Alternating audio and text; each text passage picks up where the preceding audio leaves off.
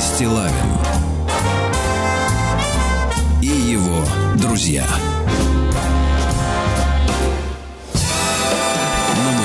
Так, дорогие товарищи, доброе утро. Здравствуйте, Владислав Александрович. И снова Знаете, я решил проверить ваше здоровье после нашей пятничной встречи. Ну ладно, была легкая встреча. Ну, а встречу На- вы ее облегчили. вы- да, вы называете такие встречи на коротке.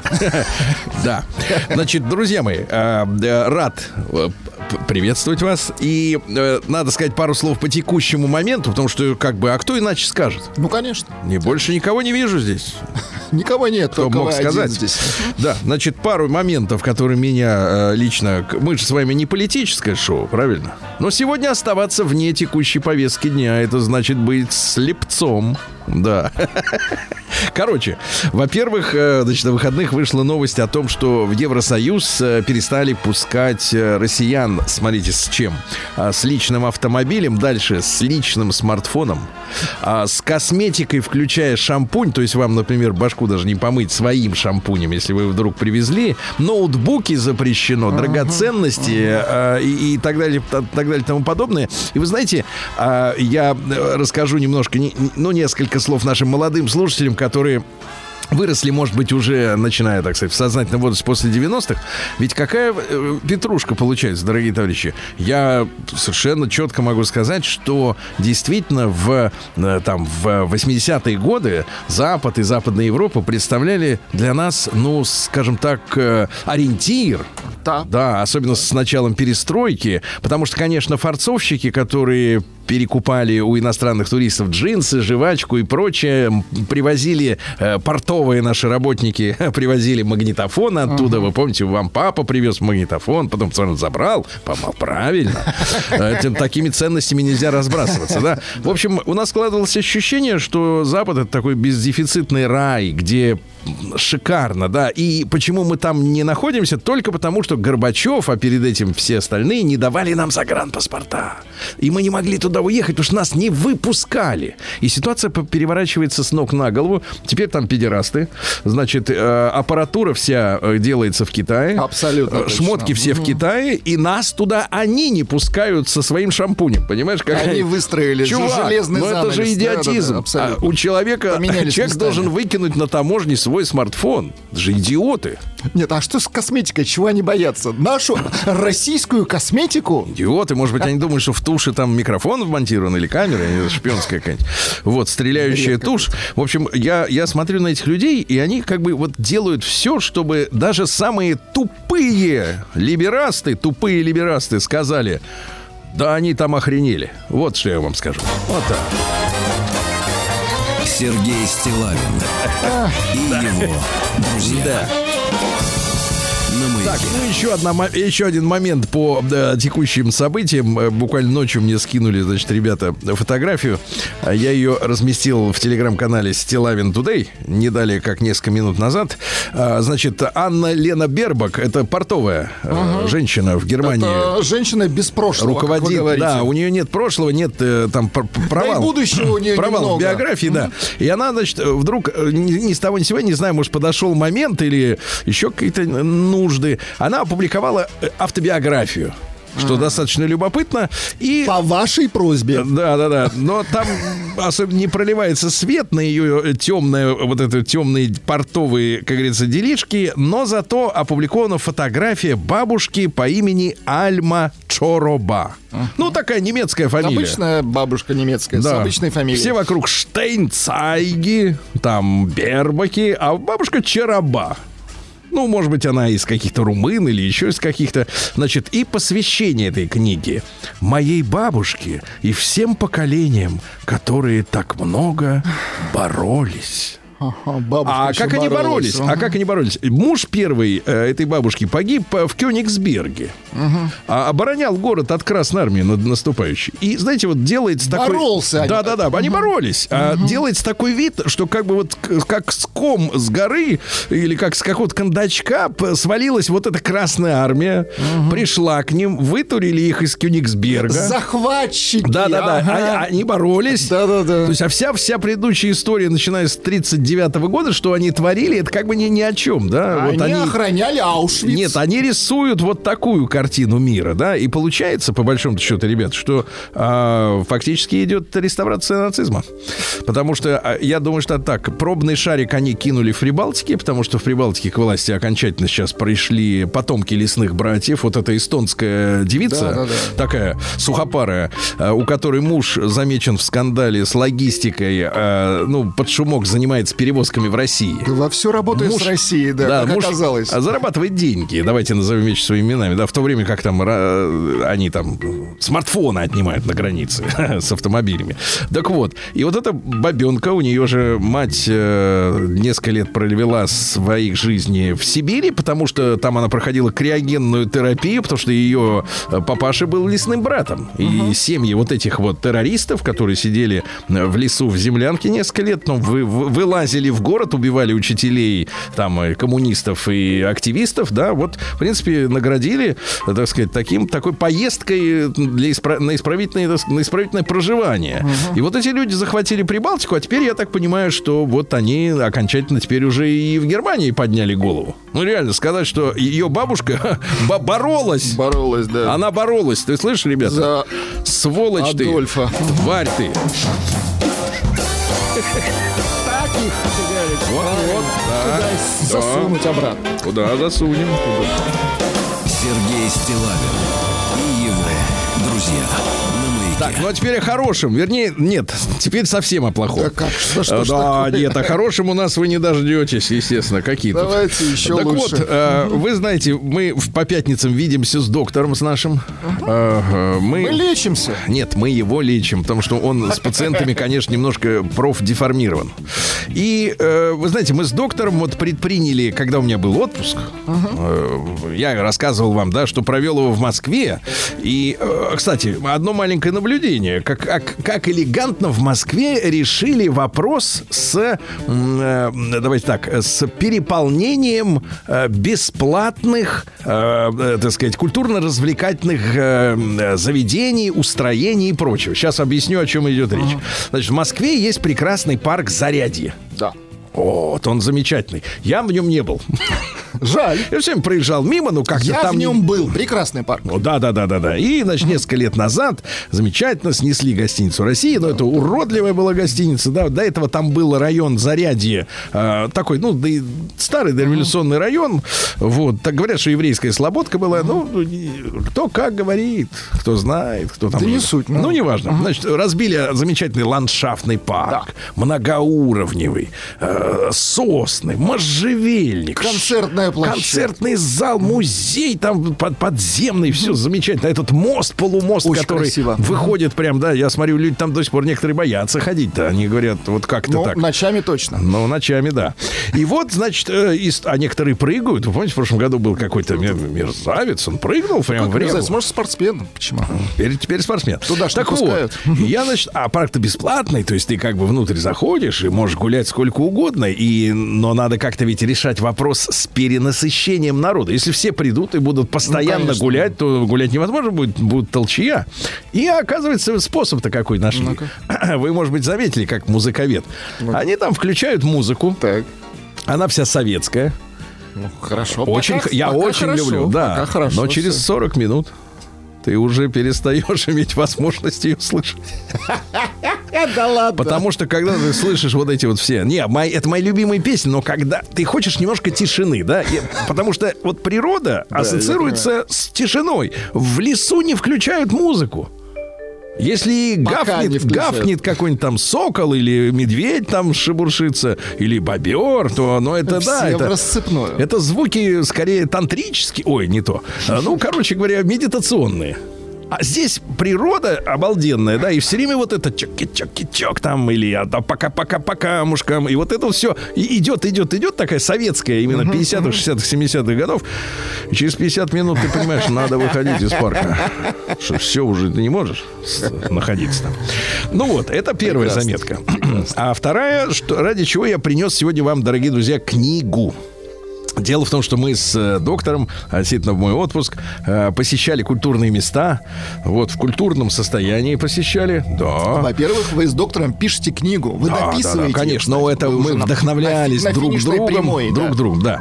И вот угораздило нас, э, как-то мы пешком гуляли, да, кстати, отлично пешком ходить, когда сухо. Ну, Вот, и помните, я много раз в эфире рассказывал про знаменитую э, глину. Да, да, да.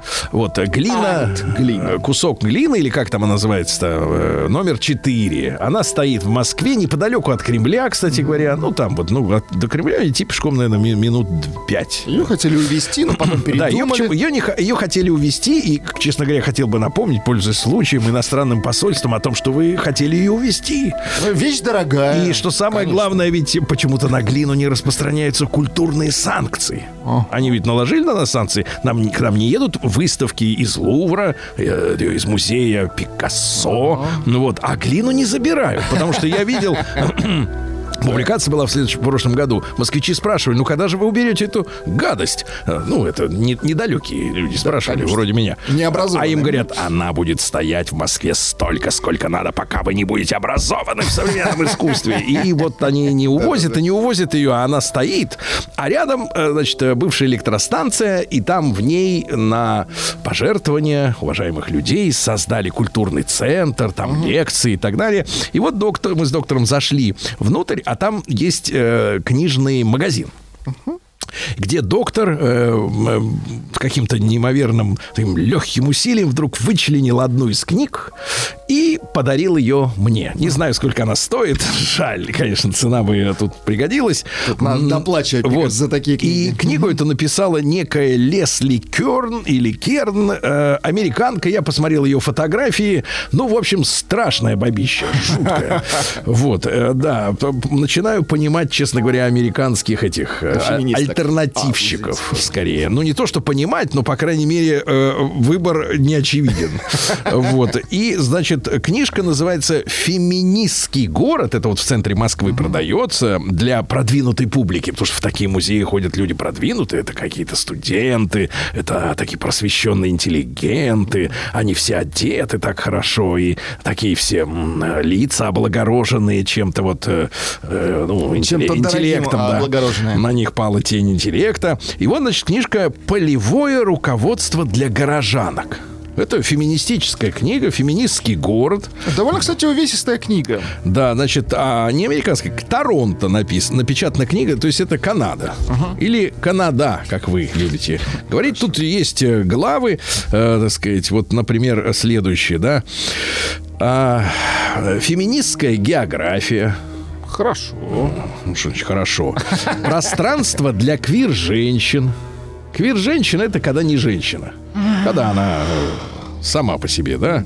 Вот, э, с такими же сами по себе. Друзья до конца. До конца, да. До первого конца. Ну, прекратите. Ну вот, как-то дайте поиронизировать. Мне, мне печалит, что вот эта вся литература, она лишена иронии, к сожалению, да. Значит, э, право на одиночество, женщины занимают пространство. Это я э, главы вам перечисляю, но не кастрирование опасности.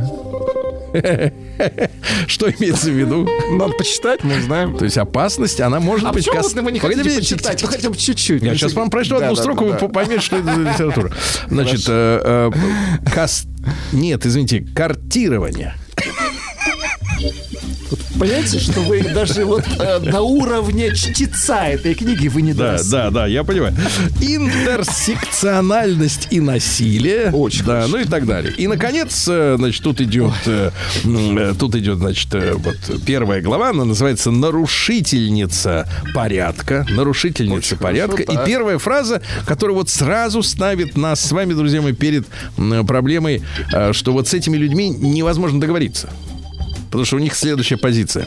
Первая же строка, вот э, Давайте. Нарушительница порядка. Да? Первая строка.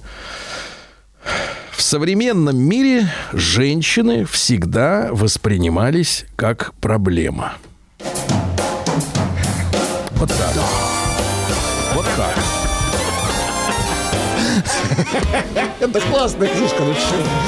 Сергей Стилавин и его друзья маяке. Ну, ну а как, а, я не понимаю, о чем с ними разговаривать, вот, если они из, из первым, с, с первой строкой вот это заявляют?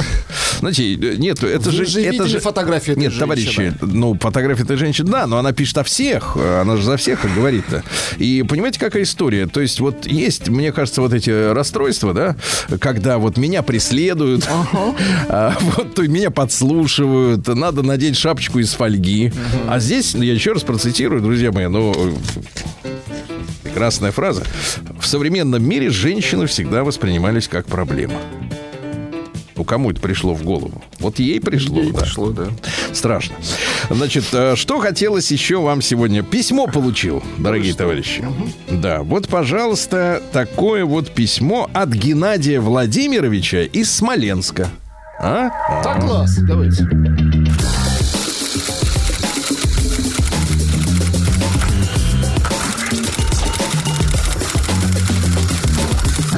Приемная нос. Народный омбудсмен Сергунец. У нас была когда-то тема в эфире относительно так называемых женщин с прицепами. Да. Да, а вот мужчина пишет. А доброе утро, Сергей, интересная тема. А, например, как вам, как женщины относятся к мужчинам с детьми? Бывает такое, да? Конечно. Вот. Э, Когда-то у меня была знакомая женщина-блондинка, мы были мало знакомы, знакомые мало знакомы, и никакой дружбы отношений не планировалось. Она работала в ларьке, продавала всякую мелочь, я иногда покупал детям для школы тетради и прочее. И перед этим узнавал предварительно за день где-то, работает завтра этот ларек, и если там нужно, потому что ехать туда было около 10 километров, но вот однажды она ответила, Работает. И я пишу, что заеду в гости. И тут мне в ответ прилетает сообщение с моими некоторыми цитатами и ее комментарий. Мужик какой-то пишет. Со мной хочет быть. У него двое детей. Я чё, дура что ли? Вот так вот. Потом она очнулась, что не туда отправила.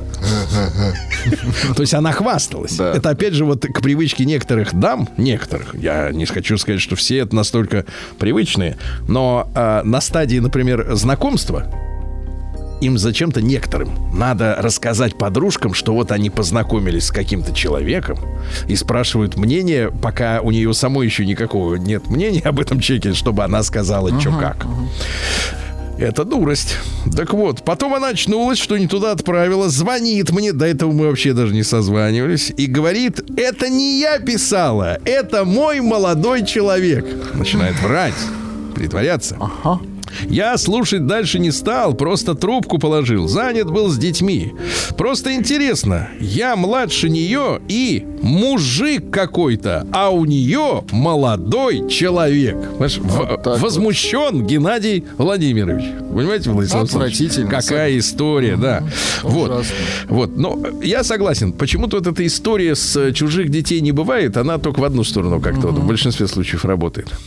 Видел опрос общественного мнения, так, на камеру снят. Говорит, мужик с детьми, да вы что? Как такое можно? Вообще всегда хорошо, когда в обе стороны работает, да, Сергей Валерьевич? И обратно.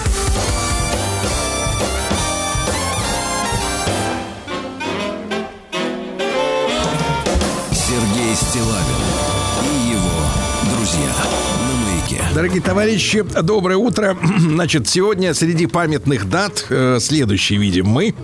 А, во-первых, усекновение главы пророка Иоанна Предтечи. Это День памяти православных воинов. Да. Сегодня Всероссийский день трезвости. Отметим. Ну, уже я с утра. Хорошо. Да, день специалиста органов воспитательной работы вооруженных сил России. Это нужно. Конечно, воспитательный, да. День подразделений по вопросам миграции МВД России. Да. Не, не так весело, да, смотри? А в какую сторону миграции? Вот я просто задумался. Ну вот не хотелось бы двустороннюю, да? День аргентинского учителя, день военного переворота в Чили в 73 году. Там застрелили Сальвадора Альенда. Он был масоном и другом этого э, диктатора-то. Кто там пришел в Чили-то этот? Генерал Пиночет. Пиночет. Они были друзьями. Но Пиночету это не помешало застрелить э, Сальвадора Альенда. Потому что он диктатор. Потому что дело надо делать, да. Э, День под названием «Я хочу начать мой собственный бизнес». Но, в принципе, на этом желании можно и завершить. Да, и успокоиться. Надо успокоить, надо свои свои желания как-то вот сдерживать, да. День под названием «У меня все под контролем». Ну, это вот Это, симпатическое. да, иллюзия. День ласкового обращения. День «Расправь свою кровать». Наконец-то, да? Расправь, да-да-да-да. День правильного ожидания необъяснимого. Вот, да, да.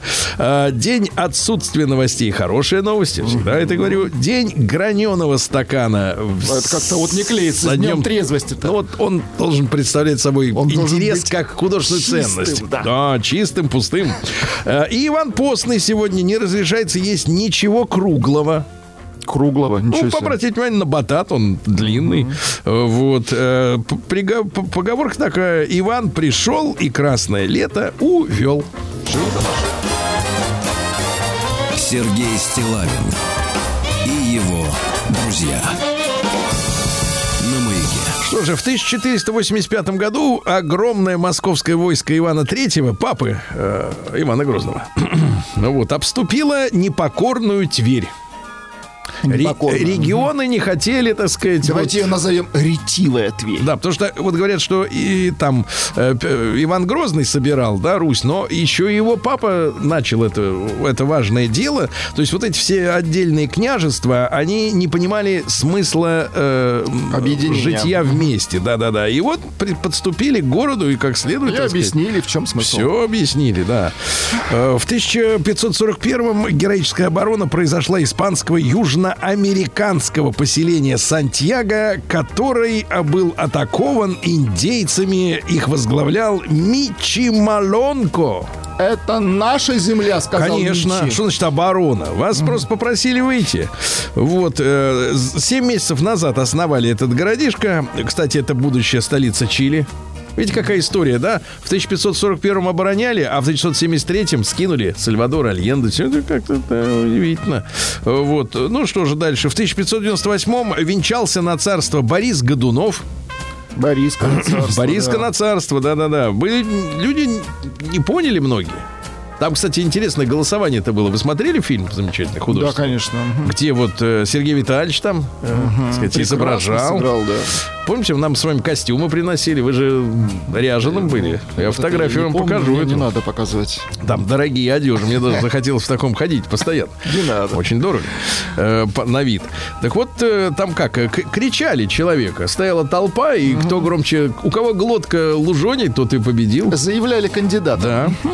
Вот. Э, В 1804-м Александр Иванович Полежаев родился, наш поэт. Он был сыном внебрачного, э, внебрачным сыном помещика, в помещик Струйской. Струйский, известный помещик. так. Вот. И влюбился он, ну как, не влюбился, так, по- на Аграфюне. по пьянке, да, Да, на- ну, дело тогда было, да- да, когда крепостное право было и, и- Обычно. естественно, конечно. Люди свободные, люди, ну вот, нравились Нет, друг другу. сто процентов свободны. Что писал, э, что писал поэт э, Струйской, который все-таки стал Полежаевым? Что обычно было принято не давать фамилии настоящие. Ты ли ангел ненаглядный, ты ли дева алый цвет, изнываешь безотрадно в полном блеске юных лет. Хороший С депрессией, это же понятно. Вот. В 1812 году э, первое произошло поселение русских в Калифорнии. То есть, смотрите, у нас здесь война с Наполеоном. Но это не откладывает а, крупных географических Конечно. совершений. Конечно, Форт Росс это наше поселение. Нам надо предъявить. Нас сначала Аляску забрать, потом Форт Росс. Форт Росс А там... так, я так при- прикидываю, Я думаю, там мы с мало мек- что останется. Нет, я думаю, что с мексиканцами договоримся. Да. Договоримся, да. А, Карл Фридрих Цейс родился. Цайс, конечно, надо читать на самом деле. В 1816 году немецкий физик-оптик. Но у него был подмастерье, который все делал. А это все, А это всю всю славу. славу себе Да, загробастал. забирал. Отвратительно. Вот. э, Что же, в 1817 году в присутствии императора Александра I в Митаве, это ныне Елгава, Елгава, красиво. ну, это латышское название. Торжественно объявлено об освобождении крестьян в Курляндии. То есть у нас вот как-то странно было, да? Странная история. То есть здесь люди оставались э, свободными. А там А там вот они получали, получали, да, какое-то да, освобождение. А В 1832 году в Петербурге на Дворцовой площади в память побед над Наполеоном установлена Александровская колонна, Александрийский столб высотой 47,5 метров. Э, Через два года его торжественно открыли. То есть сначала поставили, А потом торжественно по- подождали, чтоб зашкурили. не упал. Не, ну, зашкурили, да. Все. Люди, кстати, боялись идти на Дворцовую Ну, площадь, потому что а, а где гарантии? А сейчас смелые такие. Ходят. Вы знаете, да, что, такой что, в а? принципе, после революции хотели Ленина туда Ленина наверх. туда. Ну, а испугались. Да, Если ну Ленин упадет, разобьется. Да. В 1845-м Жан-Марис Бадо родился французский инженер, который э, придумал единицу скорости передачи информации. Так и назвал нескромно БОД. Бод. Не бот, а бод. Вот. Ну, скорость какая? Э, Это не количество бит, переданных в секунду. Э, Так Вот. измеряется один бот. Один Спасибо, бот. спасибо, да, хорошо. вот все. В 1862 родился О. Генри Уильям Сидни Портер, а уголовник сидел в тюрьме, там подружился с, писать, да. с криминальным элементом, да, набрался у них историй, да, цитаты прекрасные. Женские наклонности направлены обыкновенно в сторону противоречий. Женщина хочет того, чего у вас нет. Чем меньше чего-нибудь есть, тем больше она этого хочет. Очень красиво сказано, да. Или, наконец, в жизни бывает два случая, когда неизвестно, чем кончаются. Когда мужчина выпьет в первый раз и когда женщина выпьет в последний. Если бы мужчины знали, как проводят время женщины, когда они одни, они ни за что бы не женились. Хорошо. И, наконец, Так. спящий мужчина – это зрелище, от которого могут прослезиться ангелы. Чего стоят сейчас его мозги, бицепсы, чековая книжка, кредитная карта, а, оплом, протекции, семейные связи. Он игрушка в руках врага, тем паче друга. И как же привлекателен он, э, когда э, она, э, так сказать, как наемная кляча, когда она стоит, привалясь к стене оперного театра в половине первой ночи и грезит просторами арави- аравийских пустынь. Вот спящая женщина совсем другое дело. Плевать нам на то, как она выглядит, лишь бы подольше находилась в этом состоянии. Прекрасно. Да, чувствую. Сексист. Да, да, чувствую. Такой, да. В тысяча... Ну, тогда это было нормально. В 1877 году Феликс Эдмундович Дзержинский, наш железный Феликс. Да, вот он ведь э, не только чекист. Не только и поляк. Рыцарь революции, ну, то ли поляк, то ли литовец, это не важно, он советский человек. Да. Э, клички были следующие. Переплетчик, астроном, Астроном. Э, Вот видите, никогда бы никто не догадался. Он же занимался, кстати говоря, вы же понимаете, э, решением проблемы бездомных детишек. Он создавал вот эти коммуны, да, куда, э, ну, да, детишек. Цитаты следующие. «Отсутствие у вас судимости – это не ваша заслуга, а наша недоработка». Это вот. Хорошо. Служить в органах могут или святые, или подлецы. Тоже. Первый вариант лучше. лишено. Надо воспитывать в детях теперь, детишках, Нравится. любовь к людям, а не к самому себе. А для этого самим родителям надо любить детей. Правильно. А, людей, людей, да. Кто боится боли, тот всегда поддается злу. Вот, и, наконец, отдохнем, товарищи, в тюрьме. Хорошо, да. Борис Степан Житков в 1882 году папаш преподавал математику. Работал он сам штурманом на парусном судне. Потом был капитаном научно-исследовательского судна. Вас же тянуло в море, Владислав? Постоянно. Вы же понимаете, да? Вот это морская... поэтому Вла- тянуло Вас же звали Владик, морская душа. Абсолютно. Тельник не снимали, да? Никогда. С детства. С рождения. Я родился да, да. в нем. Потом работал ихтиологом. Ихтиолог это как? Это по... По какой части? Подводным? Не знаю. Наверное, да. Ну, неважно, да. Вот, э, преподавал физику, черчение, значит, рабочим металлистом работал. Представляете, какая биография? Слушайте, да? помотала, да. Да-да-да. Вот, ну а что? А затем э, стал писать для детей. Он сотрудничал с замечательными журналами, э, газетами, там, «Ленинские искры», «Юный натуралист», «Пионер». Пионер, да. Замечательно. Вот, создавал циклы детских рассказов э, «Что я видел» и «Что бывало». У него был герой главный мальчик Алеша Почемучка. Почемучка. Не человек-паучок, а почемучка. Алеша Почемучка. Любознательный Алеша. Да, да, да, да. Вот э, некоторые рассказы цикла, значит, легли в основу муль- мультфильмов. Э, Почему слоны, например? Видели такой мультфильм? Нет, не видел. Надо вот, ну, Гля- глянуть. не надо упускать из виду. Слонов. Вот, э, друг Александра Блока родился в 1882-м, Вильгельм Александрович Зоргенфрей. А скажите, в каком, какого рода друг? Какого настоящий. пла- А, настоящий. Настоящий. Вот, давайте я вам прочту стихи Давайте. друга. Поздней ночью над Невой в полосе сторожевой взвыла злобная сирена. Вспыхнул сноп ацетилена.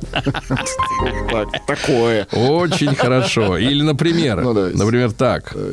У слепых безрадостные лица. Да, друг. Да. Он, конечно, не, не Вот. поэт. Ну да. и в 1888... Это не вам решать. В 1888 на открытии промышленной выставки в Торонто произведена первая в мире запись человеческого голоса, друзья мои. То есть сегодня день аудиозаписи. Человеческого. А животных уже писали давно, да? Ну, таких, да, да. И что у нас еще любопытного? И Семен Алексеевич Лавочкин, наш замечательный авиаконструктор, дважды герой социалистического труда, прекрасный авиаконструктор. Сергей Стилавин На маяке. Что ж, товарищи, 11 сентября ведь сегодня у нас не забываем, да? В 1918 году декретом Совнаркома, ну, Совет министров э, в Советской России введена метрическая система мер и весов, вот эти все, а, аршины, э, сожжения, да? Э, эти кто? Пут. Пуд. Вот. Все ушло, да. А в 28 году родился Всеволод Дмитриевич Ларионов, замечательный актер. Помните, в 15-летнем «Капитане» он был такой э, красивый, Молодой. молодой, да. Потом постарше. «Обыкновенное чудо». Он, кстати, очень много э, озвучивал в мультике «38 попугаев». Его голос, да. А потом Пьер, Пьер Ришар всегда говорил его голосом во всех фильмах. То он, конечно. А в этот день, в 30-м году, 39-летняя Агата Кристи. Вы видели, кстати говоря, фотографию Агаты Живьем Кристи? не видел ни разу. Не очень, да? Нет, нет. Вышла замуж за 26-летнего археолога Макса. Ты? Отвратительно. Да, соблазнила юношу. Что, тот археолог. Он же, Испортила он же жизнь тот ничего, юноше. кроме костей, не видел в жизни, естественно. Такого бери за руль за 20. Да. В 35-м Герман Степанович Титов, космонавт номер два. Да? Герой Советского Союза, конечно. Иосифа Давыдовича Кобзона помним самыми теплыми словами, да? Э, Вы поставите нам сегодня песню хорошую? Хорошо. Да, давайте. Но сейчас-то тоже может чуть-чуть. Между мною и тобою небытия. Очень, Очень хорошо, да. В сороковом году Брайан Де Пальма родился, американский кинорежиссер. Вообще он учился на физфаке. Чего Ну, потянуло слишком талантлив был для... Да. Вот. э, ну что, в его малоизвестных фильмах играл малоизвестный Роберт Де Ниро. То Малоизвестный. есть он его вытащил фактически, да, из ниоткуда. Э, какие фильмы-то? «Миссия невыполнима» первая, да, «Черная орхидея», ну, это для женщин. Э, Вот. э, В этот день что же? э, Андрюшу Заблудовского давайте поздравим с днем рождения в 59 году родился. Он гитарист. Понятно, понятно. Федор Викторович Добронравов родился в Таганроге в семье строителей и работницы э, хлебозавода. Активно занимался баскетболом, боксом, волейболом, прыгал в воду. Все было хорошо. Дважды поступал, понимаешь ли, э, в цирковое училище, не взяли. Вот где ошибка. Вот где ошибка. Вот надо было брать. Конечно. Потом служил в ВДВ. Хорошо. Очень хорошо. Туда взяли, естественно. А в цирк не взяли. Понимаете, какая несправедливость. Да. Окончил Воронежский государственный институт искусств. Э, Потом, смотрите, во время учебы в Воронеже, это интересно, э, значит, вместе с однокурсниками создал молодежный студенческий театр «Рубль». Название отличное. Нет, вот мне, кажется, вот одно из самых честных. Знаешь, сейчас какие-то названия вычурные, да? Они типа говорят, я служу в театре. А вот прекрасно, театр «Рубль». Почему нет? Я зарабатываю в театре. Да, да, да, да, да. Ну что, в 65-м году родился Башар Асад, э, сирийский президент, который выстоял благодаря Российской Федерации. Правильно? А ведь его хотели сместить. А зачем его хотели сместить, Владислав Александрович? Вы же понимаете, почему? Ну, Потому конечно. что они хотели протащить через территорию Сирии это газопровод. Трубу. Да. И эта бы история обрушила бы весь рынок. Ну, куда это годится? Конечно, правильно? не годится. Нельзя так. Ба, нельзя.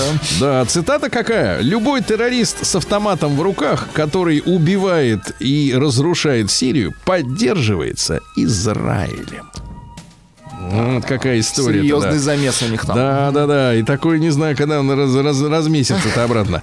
Ну что, в 65-м году родился человек, который выступал под псевдонимами следующими, Владислав Александрович. Вуду Чайлд, ребенок э, Вуду. Ш- Минуточку. Еще раз. Шаумгуми, это по-немецки. такое. Шаумгуми. Барракуда.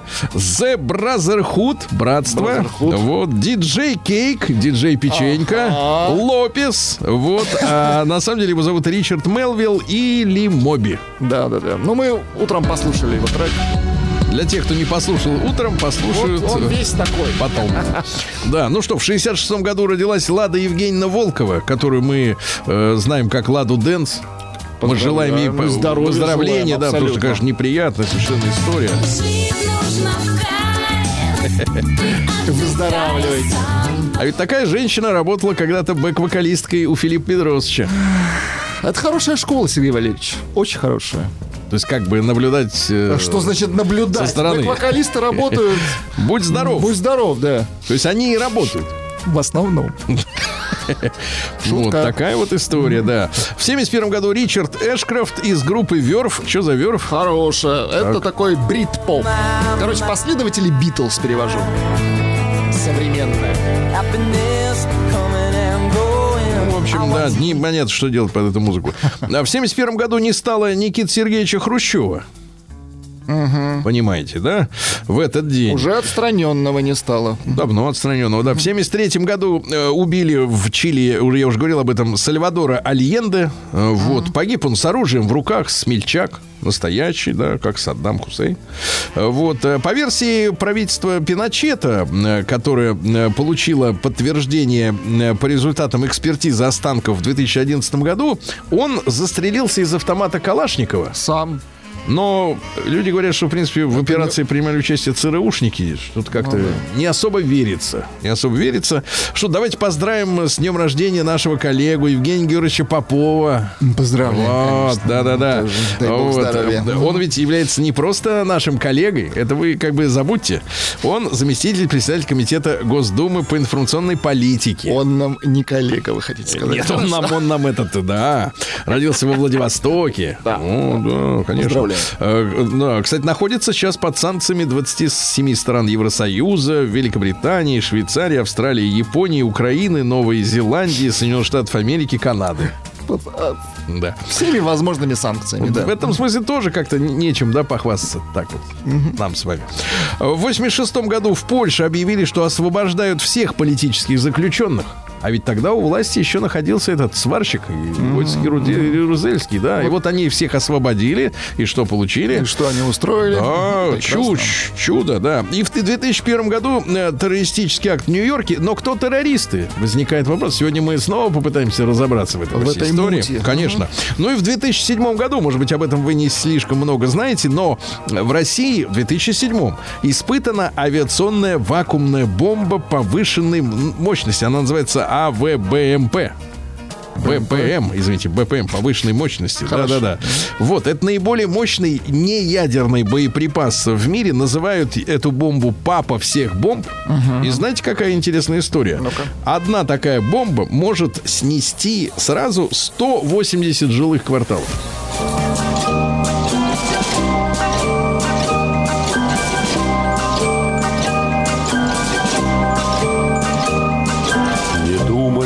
Секундах свысока. Наступит время, сам поймешь, наверное Свистят они, как пули у виска. Мгновение, мгновение, мгновение Мгновение спрессованы в года Мгновения спрессованы в столетия И я не понимаю иногда Где первое мгновение, где последнее. У каждого мгновения свой резон Свои колокола, своя отметина Мгновенья раздают, кому позор Кому бесславие, а кому бессмертие. Из крохотных мгновений соткан дождь Течет с небес вода обыкновенная. И ты порой почти полжизни ждешь оно придет, твое мгновение. Придет оно большое, как глоток. Глоток воды во время зноя летнего. А в общем надо просто помнить долг. От первого мгновения до последнего Не думай о секундах свысока. Наступит время, сам поймешь, наверное. Свистят они, как пули у виска. Мгновения, мгновения, мгновения Мгновения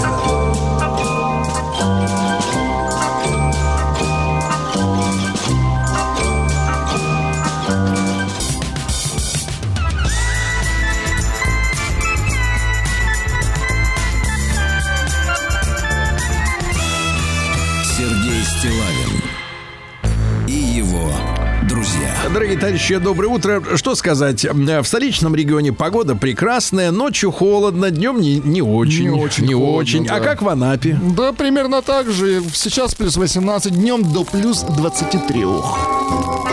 Терпимо. чтобы песней своей помогать вам в работе, дорогие мои. Анапчане, да, анапчане. В Анапе прошло городское первенство по флорболу. Ну-ка, переведите для крестьян. Не в состоянии, поручаю вам. Хорошо. Идите Флорбол? ищи. Флорбол, да. В Анапе э, э, при- посоветовали держать дистанцию пла- плавающим гражданам при приближении дельфинов. Э, Дело в том, что дельфины совсем перестали, страх потеряли, бояться э, туристов, э, и не, они не безопасны, товарищи, осторожно. Да. Хулиганы под Анапой изменили название села Сукко на ругательство. В- Смесь футбола и хоккея, Сергей Валерьевич, э, в закрытых помещениях. Как, как, как- в каких пропорциях смешано? От хоккея клюшка, от футбола мяч. Анапчанин брал в аренду инструменты, сдавал их в ломбард. Ну, на 150 тысяч. Насдавал. Насдавал, да. Под Анапой выпивший житель Ростовской области, много приезжих очень, э, избил полицейских, э, полицейского. Отдыхающий повалил представителя власти на землю, стал его избивать. Вскоре, не указано Так. через сколько времени, на помощь к полицейскому пришли его коллеги. Говорят, пора. Пора. В Анапе задержали подозреваемых в краже постельного белья из отеля. Украли 2300 комплектов белья. Это мерзко. На миллион двести А, причем. На миллион двести. такой. Да. В Анапе задержали женщину, которая вытащила э, в магазине из сумочки посетительницы iPhone для личного употребления. Грозит 5 лет. Человек-паук на самокате устроил ДТП из-за замечания прохожего. Так, Прохожий ему крикнул, куда едешь, урод? Тот врезался в машину. слазь. В Анапе пройдет масштабный экологический фестиваль. Его организует э, организация «Чиста жизнь». И- Ивенты пройдут на различных площадках. Например, на сцене «Ракушки». Ивенты. Да. хорошо. Ну и пару хороших сообщений. Юниорка из Анапы э, выиграла первенство России по парусному спорту. Поздравляем, очень Обскакала юношей. хорошо. Не кстати. обскакала, а Молодец. обогнала. Э, В Анапе открыли 15-е всероссийские юношеские игры боевых искусств. Ну и, наконец, э, команда из Анапы победила в соревнованиях, которые прошли в Геленджике по петанку. Петанку. И флорбол. Есть чем заняться. Сергей Стилавин на маяке. А, Хирург Умнов э, предупреждает, что злоупотребление виски может спровоцировать бесплодие. Он же был сексологом. Это хирург. А, Вот, россияне назвали опасные последствия отсутствия ухода за бородой. Может быть дерматит, осторожно. В Госдуме запланировали после серии э, ну, убийств при помощи шаурмы обсудить стандарт этого блюда. Давно Стандарт, пора, да. да. Дальше что у нас? Чтобы бороться с депрессией, надо ходить полчаса в день, товарищи. Да. Чтобы победить лень, советует психолог Так. Башкатова. Она советует честно описать свое состояние, но мы на прошлой неделе выяснили, что лень это безобидная история. Это полезно. Она не связана с раскаянием, поэтому бороться с ним с ней не нужно. А, Дальше Тишковец, ваш друг, э, пообещал наступление зрелого бабьего лета. Зрелого. Мгм. Хорошо. У депутата Госдумы Милонов Виталий Валентинович получил звание лейтенанта. Поздравляю. Да. А в России на, нашли способ борьбы с неуязвимыми хламидиями. Бойся, да. В московском зоопарке появились бинтуронги. Поздравляем всех Он э, жителей несколько зоопарка. бесформенный, но мохнатый, да. Большинство счетов россиян на бирже, а то хвастались тут, да, что у нас 26 миллионов инвесторов, оказались пустыми. Пустышками. Люди хотят инвестировать в промышленность, товарищи, а не вот в эту вот ерунду с, с- со спекуляцией. Менее 20% россиян не разрешают детям носить ювелирные украшения в школу. Ну, вы бы, если бы опять вот сейчас вернули в школу, куда бы всадили себе? Цацки. Да, куда? В Я- пупок? Нет. никуда. Нет. Никуда. Никуда. Вот вы какой-то консерватор. В Брянской области призвали, слушайте, вот со- сообщение. Власти Брянской области призвали не выкладывать в социальные сети информацию о работе ПВО. Что значит призвали? звали – Штраф нужно должен быть 500 тысяч. конечно. Что ж, призвали. Где мы находимся? Какой год? называется? Попросили. ага. РЖД возобновили продажу билетов за 90 суток на поезда дальнего следования. Отлично. Очень хорошо. Ну и в российском квасе выявлено тройное превышение нормы алкоголя. Я не знаю, хорошее ли это Это сообщение или не очень. новость. Сегодня Смотрите. день трезвости. Ага, Нет, смотрите, по норме там Так. должно быть 1,2%. процента. Да что это считать? А у них, извините, под 4 Класс. могут выпить дети. Мир по 4. Нет, мир без кваса. Ну что, психологи указывают на тревожную особенность новых татуировок Бритни Спирс. У нее происходит регресс психики. Регресс. Печально. Да. А Звезда э, порноиндустрии назвала недостаток своей работы. Говорит, сложно заниматься любовью ради удовольствия, потому что слишком много приходится ради денег. А Сексолог при... объяснила любовь женщин к мужчинам с бородой. Говорят, что их привлекает брутальность. А, брутальность, да. А Перечислены три вида женского удовольствия. Волна, вулкан, лавина. Выбирай свой. Сексолог еще один на- назвала отталкивающую женщин мужскую черту характера. Отталкивают мужчины, зацикленные на своей внешности. Правильно. Зацикленные, да, но зато они такие ухоженные. А, соседка в Австралии оставила женщине записку с угрозами после слишком шумного секса. Вы представляете? А, секс такой. Ваше выступление ночью было отвратительным. Закрывайте окно. Вы нарушили мое личное пространство. В следующий раз я запишу вас на диктофон. Ясно? Ну вот. А, Эксперт Брук Браш э, посоветовал упражнение на баланс для достижения тонкой талии. Как достичь тонкую талию? А наиболее эффективное, чтобы та талия была тоненькой-тоненькой, а, смотрите, а, движения, имитирующие метание копья, ядра, дротика, э, энергичные удары руками и ногами в драке и работа с молотом. Драться надо, чтобы была И талия. дротик метать. Да. Хорошо. А кето-диета увеличила вероятность беременности. Вот. А маммологи предупредили об опасности массажа груди для, для ее подтяжки. Кого? Для мужа? Это о женщинах новости. Белла Хадид, это модель палестинская, снялась в образе лысого робота. Да. Ну и пару сообщений. Во-первых, Генпрокуратура проверяет бизнес Лаймы Вайкули в России. Она тут, У нее извините, бизнес она есть. занимается услугами красоты, продажей косметики, мебели. Ты представляешь? Вот на какие бабки. Катись, вот именно. Да, в Индонезии невесте после побега жениха пришлось выйти замуж за его отца, чтобы не опозориться. Папа спас ситуацию. Ну и, наконец, пару сообщений. Во-первых, э, австралийка получает 60 тысяч рублей в месяц прибавки за сон с незнакомцами в своей постели. Просто сон, ничего неприличного. Э, Певица Ковальчук посоветовала матерям при недосыпе бороться с этим явлением, делая себе макияж. Накрасилась, и Что за все певица- хорошо. Певица Ковальчук. Певец Ковальчук. А, хорошо. И, наконец, э, да, э, отличная новость, Владик, Так, вам понравится. давайте. Э, На Тайване Так, на Тайване. на Тайване э, Певица кандидат в президенты Так. предлагает э, давать в подарок каждой беременной кота.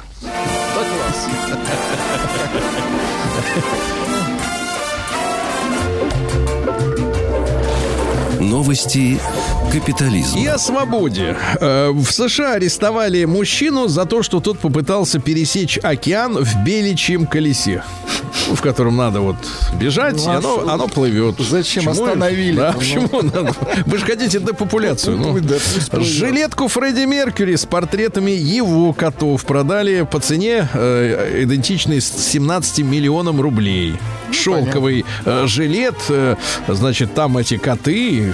Красивая вещь. Отлично. Мужчина откусил и съел палец соседа в Индии. Откусил и съел. Видите, как бывает, пальчики оближь, говорят.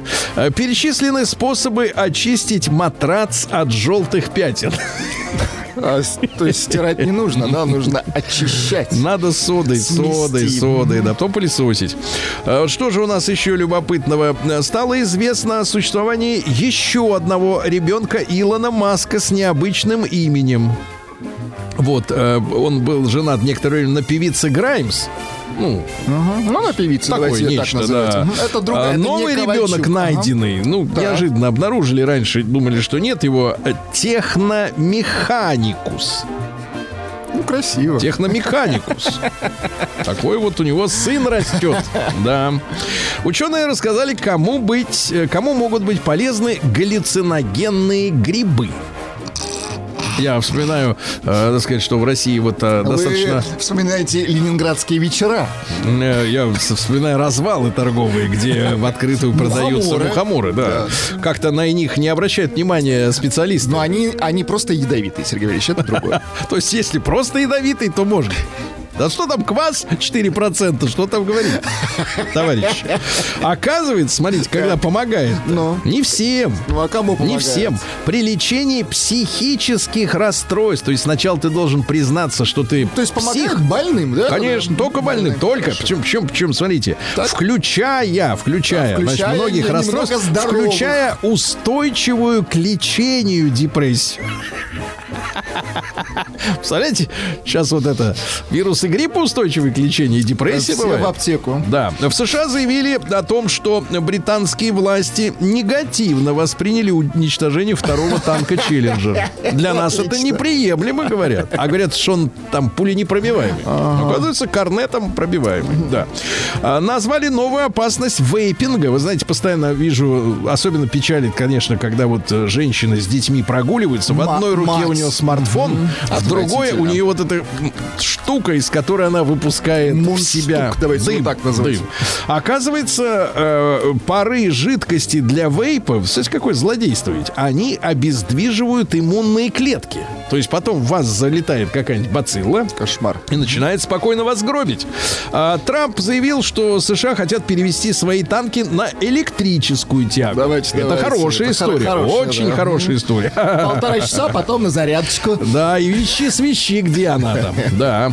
А, товарищ Моди, на, это индийский товарищ, на саммите G20 э, использовал табличку с надписью Бхарат. То есть э, они не хотят колониальное название Индии. Да молодцы. Бхарат. И мы, кстати, должны заставить их все говорить Россия, а не вот это вот Раша. Хватит нас коверкать на свой манер, правильно? Заставим. В Таиланде у младенца, вы представляете, видел фотографии, страшная вещь. Поменялся цвет глаз после приема лекарства от коронавируса. Что ж там за лекарство такое? Что ж там за глаза такие? Значит, короче, шестимесячный ребенок заболел, его потащили в больницу. Смотрит, тест показал ковидлу. А, дали таблеточку, поменялся через 18 часов после приема таблетки. э, Голубые глаза стали черными, почти фиолетовыми. Она, мать, потащила к больнице, говорит, что происходит? Я говорю, все нормально, рассосется, рассосется. да. В Таиланде туристы чуть не попали в рабство, но спаслись благодаря знанию языка. Один в машине знал э, тайский язык и э, услышал, как водитель договаривается, что везет им рабов. Кошмар. Так что, ребята, если вы не знаете тайский язык, э, ездить, так сказать, в таксомоторах, да, аккуратней. А BMW наконец отказались от идиотской платной подписки на подогрев сидений. Ну, жадность фрай разгубила. Они придумали, что они все машины будут делать с подогревом. Но только включать ты будешь, если отправишь денежку. Сволочи. А в Турции бывшего главу криптобиржи приговорили к 11 196 годам тюремного заключения. Ну и давайте пару сообщений буквально важных. Во-первых, э, э, представьте, автомобильные компании следят за сексуальной активностью своих клиентов. Так. 25 крупных автокомпаний из США, Германии, Японии, Франции, Южной, то есть все машины, которые ушли с нашего рынка. Все. Ки- китайских нету. Они, э, значит, смотрите, при помощи датчиков, микрофонов, камер, телефонов и устройств, которые вы подключаете Слежки. к машине, следят за тем, как вы занимаетесь А любовью. какое вам дело? Они Им хотят дело. сделать их машины более удобными для этого, да. Ну вот смотрите, потребление марихуаны и табака приводит к накоплению тяжелых металлов в теле. Потом их оттуда не выведешь из тела. И, наконец, смотрите, Владислав Александрович, для вас плохая новость. Из университета Глазго, Шотландия. Глазго это да. Секс и насилие чаще снятся людям с негативными чертами личности. Да, вот так.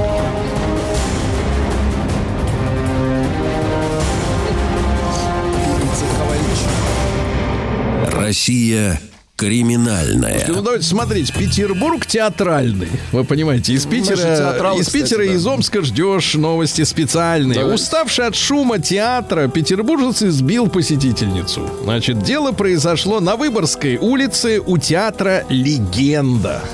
Туда приходят театралы, и они э, в перерыве выходят покурить, громко говорят, э, шумят, а человек спит, он не выдержал, спустился вниз, надавал. Ну что, теперь уголовное дело, кому это надо?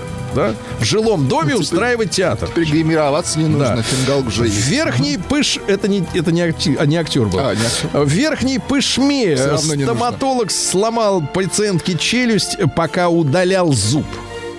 Зубы, Ну не удалялся. ну, зубы были видите, далеко. крепкие. да. Далеко, крепкие, хорошие зубы. были. Да. Дальше что у нас? Россиянин на Сахалине застал сожитницу со знакомым Ну, и в помещении. И напал на него с вилкой. Расстроился. Это единственное, что было у него под рукой. Вилка. Ну, очень хорошо отделался. А, Россиянка превратила квартиру в Рязани в свалку и отправилась лечиться. Есть такое заболевание, когда человек складирует у себя дома мусор, а в итоге, пока она болеет, а, вынесли из квартиры 37 мешков с мусором. Огромных мешков. И, как мы поняли ранее, Сергей Валерьевич, это лечится галлюциногенами. Ну, не знаю, в Рязани есть ли они вообще, в принципе, да, в ходу. Вра- Врачи найдут. Дальше, что любопытного. Пропавшего бывшего директора научно-исследовательского института вакцин ФМБА Трухина нашли. Пропал человек. Забили тревогу. Шел по улице. Пропал. Оказалось в СИЗО. Но не пропал. Да, схвачен, Его схвачен за пригласили в СИЗО. э, 436 миллионов рублей. За 436, да.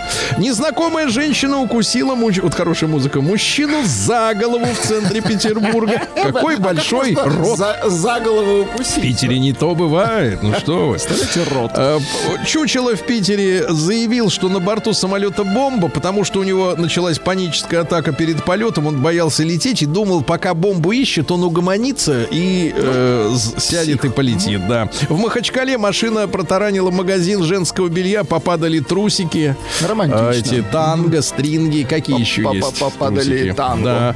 Начиненную наркотиками шурму попытались передать заключенному СИЗО матросская тишина. То есть ее сначала сделали, а потом туда пихали. Да, да, да. Вот, э, дальше страш... Прованские Слушай, страшная новость. В Москве женщина и пятеро детей попали в больницу, отравившись кексами с марихуаной. Вы представляете? Инцидент произошел в начале сентября в районе Теплый Стан, приличный район. А, Значит, семья Очень. проживает на Ленинском проспекте неподалеку. А, Значит, поужинали, попили чай, планировали отходить ко сну, и Так. вдруг стало не здоровиться. Пришлось вызывать врачей. Знаете, ужас какой. А где они это все взяли, эту гадость, да? Ну и что у нас еще любопытного, товарищи? Житель Курска вызвал полицию, чтобы ускорить приезд скорой. Теперь находится под следствием. Вот так и недолеченным и сядет, да. Ну и, наконец, ужасная новость из Новороссийска. Гордость наша. Порт. Да. Жительница Новороссийска обнаружила в купленном готовом фарше на рынке Так. камни и гвозди. Вы можете себе представить? Кошмар. А если бы она начала из этих... Нет, э, а если бы она начала готовить из этого? Нет, а если бы она изжарила котлет кому-нибудь... Вообще ужас. Да. Товарищи, протыкайте фарш пальцем, проверяйте, что там. Шмонайте фарш.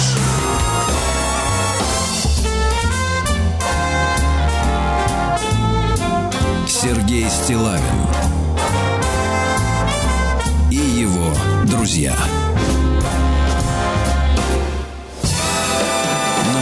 Дорогие товарищи, доброе утро. Ну, мы с вами прекрасно помним, что сегодня 11 сентября, да?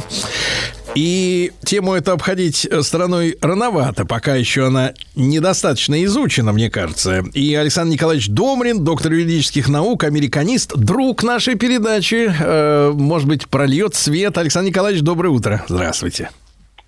Сергей Валерьевич, приветствую вас, категорических друзей. Да, ну по традиции вы нам напомните, может быть, про другие какие-то американские традиции, да, хотя самая главная тема, конечно, да, 11 сентября.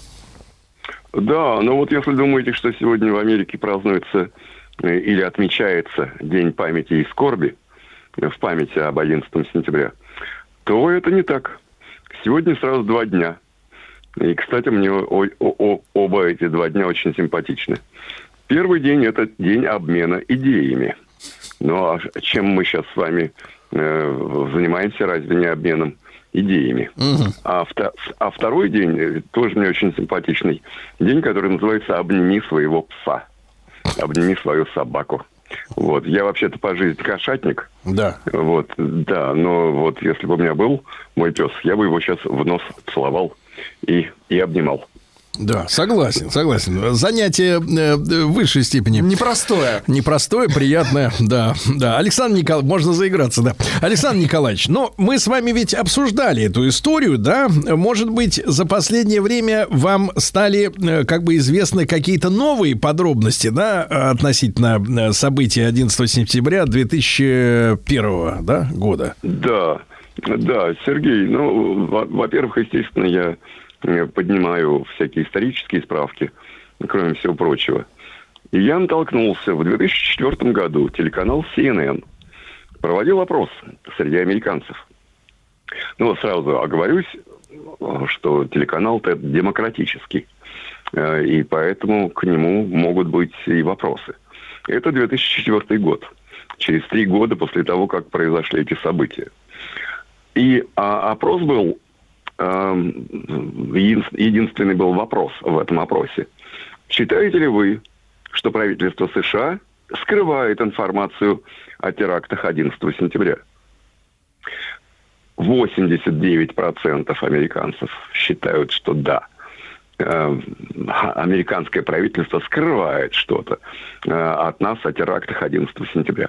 Опять-таки сразу оговорюсь, э, телеканал-то демократический, это 2004 год, и, конечно, этот демократический телеканал хотел уесть Джорджа Буша младшего, который тогда был президентом. Поэтому тут тоже у меня вот в отношении этих 89% есть вопросы. Но, тем не менее, все-таки, мне кажется, что ну вот на, на выборах можно там всегда там 10% подкинуть голосов в ту или иную сторону.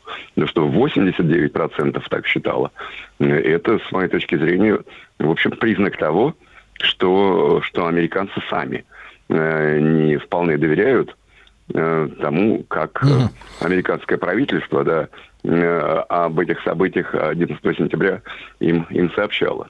Александр Николаевич, а вот скажите, пожалуйста, чтобы мы лучше себе представляли, потому что все-таки вы американист, вы там жили, да, а большинство наших слушателей, ну, если кто-то и бывал, то, в принципе, так, в качестве туриста. А, что изменилось вот в американской жизни после вот этого такого события 22-летней давности? Вот э, именно в жизни рядового американца и, и в целом в обществе? То есть пошел какой-то крен, процесс э, после вот этих событий? Ну, первая реакция, естественно, была «не забудем, не простим». А, кого они собираются не прощать, а чем они собираются не забывать? Э, вот для рядового американца этот вопрос был, конечно, на засыпку. А, а я в это время в Америке работал, действительно. Я преподавал в Детройте, в State University, э, когда, собственно, на моих глазах все это происходило. Э, как когда э, в этот солнечный, э, теплый день, когда я иду на, на занятия, в фойе стоит телевизор, и все приклеены уже к этому телевизору. Все, все преподаватели вокруг телевизора. Первый самолет, оказывается, уже влетел, а второй самолет вылетает на наших глазах. Угу. Я, я думаю, блин, как мультяшно. Как постановочно? Ведь э, посмотрите, э, стояли камеры, э, специально, значит, выбрали точку, с которой можно будет красиво снять, как во вторую башню Близнец в Всемирного торгового центра, как самолет вылетит. Знаете мне, что это напомнило? А это тоже ведь событие 30-летней давности. Это как расстрел Дома Советов снимали с гостиницы «Украина». Та, та же, кстати, самая... CNN? Э, та же самая компания CNN, конечно. Э, и, ну вот я не Никита Михалков, э, к сожалению. Да, и не, не Павел Лебешев, его знаменитый, покойный уже э, кинооператор, э, который, там, скажем, вот финал э, «Маменька приехала», несколько дней из жизни Обломова. Ну, да. Когда просто, да, когда Лебешев просто несколько дней сидел и ждал, когда будет э, освещение. Угу. А, а, а здесь, ну как постановочно. Вот а вот эта история, жаль... Александр Николаевич, а чтобы мы да. себе просто представляли, да, Нью-Йорк, конечно, огромный город, да, и э, там много телеканалов, с, порой с труднопроизносимыми названиями, какие-то номерные, вот, да, Кей там какой-нибудь, W там что-то в этом роде, с каким-то номером, да. Вообще вот эта история, что телекомпании э, посылают своих корреспондентов э, э, снимать что-то на улицах, да, вот тогда в Штатах, насколько это вот правдоподобно, что действительно в нужном месте, ну, про, про второй самолет-то понятно, что уже, уже, уже, уже как бы можно снимать. Но то, что первое попало в кадр, вот это фантастическая история, да? То есть, э, в принципе, вот так вот по Нью-Йорку я как бы прогуливался несколько раз. Ну, так не видел, чтобы на каждом углу э, просто так дежурили телевизионщики. Кино видел один раз, как снимают какое-то. вот. А вот так, чтобы э, репортеры, ну, не доводилось. Может, это, конечно, субъективно, но вы там жили. Насколько вот часто телерепортеры это гости улиц э, американского российского города первого по размерам, да? Сергей Валерьевич, ну я сам на самом деле снялся в э, «Люди в черном» номер три. Так, это погодите, погодите, это вы с пупырками были? Вот тот самый, который любимец публики? В том же, кстати, в том же Нью-Йорке. Да. Э, и это было очень забавно. Правда, гонорары я не платил, не, просил, но, но тем не менее засветился. Ну, ну, ну, конечно, большой город, и, конечно, много репортеров. Э, и, э, но тем не менее. А, а тогда вот, Сергей Валерьевич, а я вам задам другой вопрос. А если, значит, они так успели снять и э, первый самолет, Причем первая информация была, что это маленький самолет. Да, да, да. Там мне по- попадались вот эти записи, где э, люди снимали, в том числе на э, любительские камеры, да, и там был вот этот фраза, вот это small plane, small plane, то есть маленький Да, да, самолет. да, то есть да, да. никто про Boeing 767 там или какой там 737 никто там не, не, не говорил, да. Вот в этом парадокс. Потому что э, вот у нас есть специалист в, в области, так сказать, в кинофотодокументалистики Владислав Александрович, наш звукорежиссер, и он понимает, да, что э, когда мы э, объемную картинку, условно говоря, да, ну 3D или стерео, что мы с вами видим двумя глазами, перекладываем на, на изображение э, при помощи камеры, да, причем под нужным углом и с нужным приближением, то, в принципе, масштабы предметов, они могут меняться, правильно, да? То есть, Да, если да, да. правильно снять с, ну, Да, с да, нужной да, да. точки, что то маленький может казаться большим, большой И маленьким наоборот, и да, да, наоборот. То есть это искусство, которое, в принципе, лохам, Ракурса, лохам нам, лохам да, да. неизвестно, да, но, но там же работают специалисты, да, я так а понимаю. вот, да, да, да. А тогда, соответственно, у меня следующий вопрос. А почему же тогда никто не снял, когда якобы Боинг врезался в, пен- в стену Пентагона? Этих, этого видео нет. Говорят, Да, камеры тоже- дали, Да, там дали сбой. камеры по- Их поблизости. тряхнуло, они сбросили всю информацию. Ц- Центр Вашингтона, вы представляете, Ну, да, да, да. э, сколько камер должно быть вокруг Министерства обороны, вокруг Пентагона? И чтобы, значит, непонятно, нет ни одной съемки, кроме одной, э, когда, скорее всего, это или ракета крылатая, или что-то еще, но точно совершенно Ну, там же нет даже этих, не было пробоин от двигателей, от крыльев таких вот, да, что, из- что из себя представляет самолет, когда он, соответственно, по идее, ну, даже на съемках э, э, в Нью-Йорке было видно, что вошла какая-то штука, которая как бы вот в центре э, типа кузов, да, а по бокам кры- крылья, да, то есть он разрезал как ножом. А, но, Александр Николаевич, в этой связи возникает, соответственно, логический вопрос. Если э, говорили о том, что в тот же Пентагон врезался самолет, а самолет такого-то рейса, он оттуда-то взлетел, да, то куда делись люди и, и сама эта машина? Что с ними стало, если, получается, это здание торпедировала просто ракета крылатая? Это вопрос, который я сам себе задаю, потому что, ну, упала какая-то железка. А ведь на самом деле э, упала эта железка э, даже, э, собственно, она только носом, если, если совсем уж разглядывать, только носом задела э, здание Пентагона. Но вообще-то она упала на лужайке. Потом Пентагон все-таки это огромное здание, но а, огромное по территории. Я же там, там тоже бывал. А, Но вообще-то это здание невысокое, там что-то порядка шести этажей. Э, И вопрос, который я сам себе задаю. Так, хорошо. Крылья э, сами ликвидировались. А, Значит, э, э, упало что-то на лужайке. Где люди? Где останки людей? Ну, какие? Где, ба- где багаж? Вот это вопрос, который я сам себе задаю, и у меня нет на, на самом деле, вы знаете, я юрист, и я привык отвечать за свои э, слова, если у меня нет документальных данных. Но это вопрос, на который просто нет ни у кого ответа. И, это, и это крайне странно. Ну, только, Поэтому- только, Александр Николаевич, только состояние шока от произошедшего, ну, как бы сказать, позволило эти вопросы, э, ну, не то чтобы игнорировать, а оттянуть их там на полгода дальше, да, на год вперед, э, и потом вообще сделать вид, что это, в принципе, э, так и спрашивать-то нельзя, некрасиво, да, как вы можете в память о жертвах такие вопросы задавать. Да, да, да, не забудем, не простим. А чего вы не забыли, чего вы не, кому вы не простите? Потом, ну, тоже вопросы такие возникают. А на самом деле, э, значит, слишком быстро утилизировали эти обл- обломки э, Всемирного торгового центра. Э, по- Погрузили на, на, на а, баржи э, и, и, и отвезли э, куда-то. Куда-то. А, Да, потом тоже, смотрите, тоже как, какой интересный вопрос. А, кстати говоря, мы- Александр Николаевич, ведь самый главный Да. вопрос, ведь я помню, там были воспоминания людей, ну, через некоторое время, которые говорили, что там постоянно шли какие-то строительные работы внутри, что было много пыли в офисах, да, из-за того, что что-то там сверлили там за, за пару недель до этой всей истории. И, получается, на останках этих зданий, что бы там с ними ни случилось, но следы взрывчатки-то порошка можно найти. Я думаю, что не особенно нужна такая криминальная э, сноровка, чтобы это сделать, правильно? Сергей Стилавин